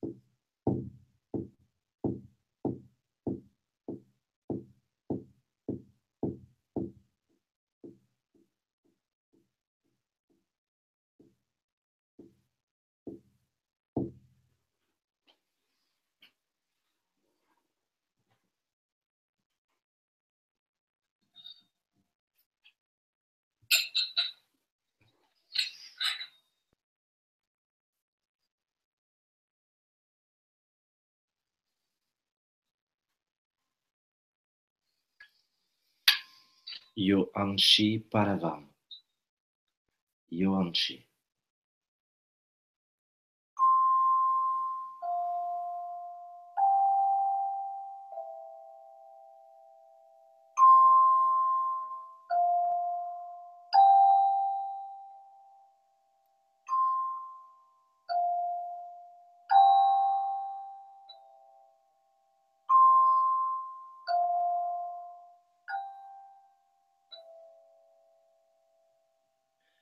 Mane gegezane.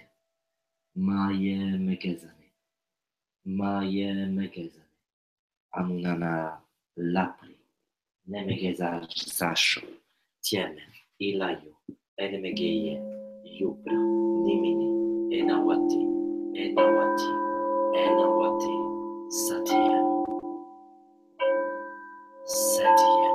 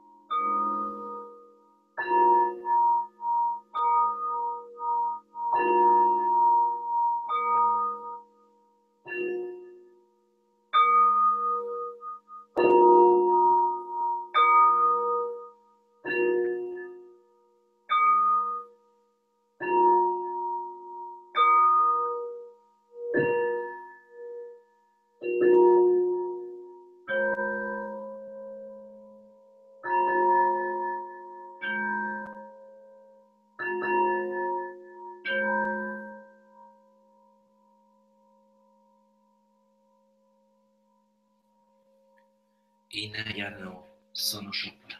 Inayano sono sciopera. Inayano sono sciopera. Ani non buche vezene. Ani non buche vezene. Ani non buche vezene. Ani non buche vezene. Ineno. Ineno. Ineno. Ineno. Ineno. Ineno. Ineno.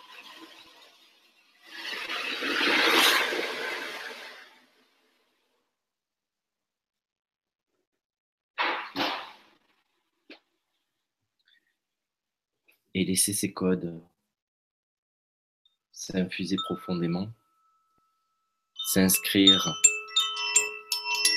et s'activer de manière indélébile dans cet ADN. Et commence désormais une gestation de 9 semaines dans votre organisme pour que ces codes puissent se diffuser et que toutes les parts de vous puissent s'en saisir et que vous puissiez intégrer ces premières octaves de reconnexion à ces 13 grandes familles galactiques.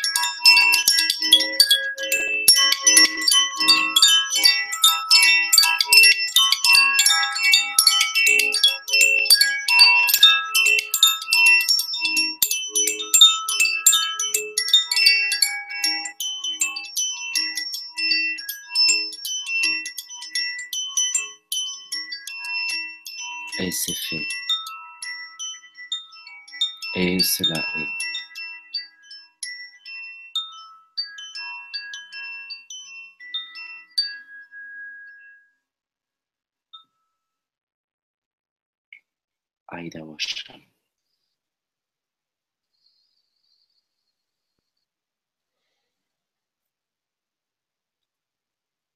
Merci à tous une nouvelle fois. Merci Stéphane. On n'a pas passé euh, la vidéo des dauphins, vous pouvez la retrouver sur, euh, sur, ma, sur ma chaîne YouTube si vous avez envie de vous immerger un peu. Il y a une petite vidéo de, de deux minutes et puis il y en a une un peu plus longue où il y a aussi les, les tortues. Elle fait 9 minutes et quelques. Vous les retrouverez facilement.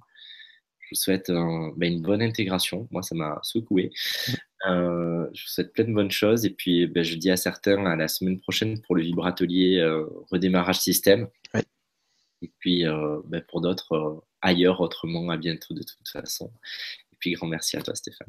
Merci, à très vite. À très vite.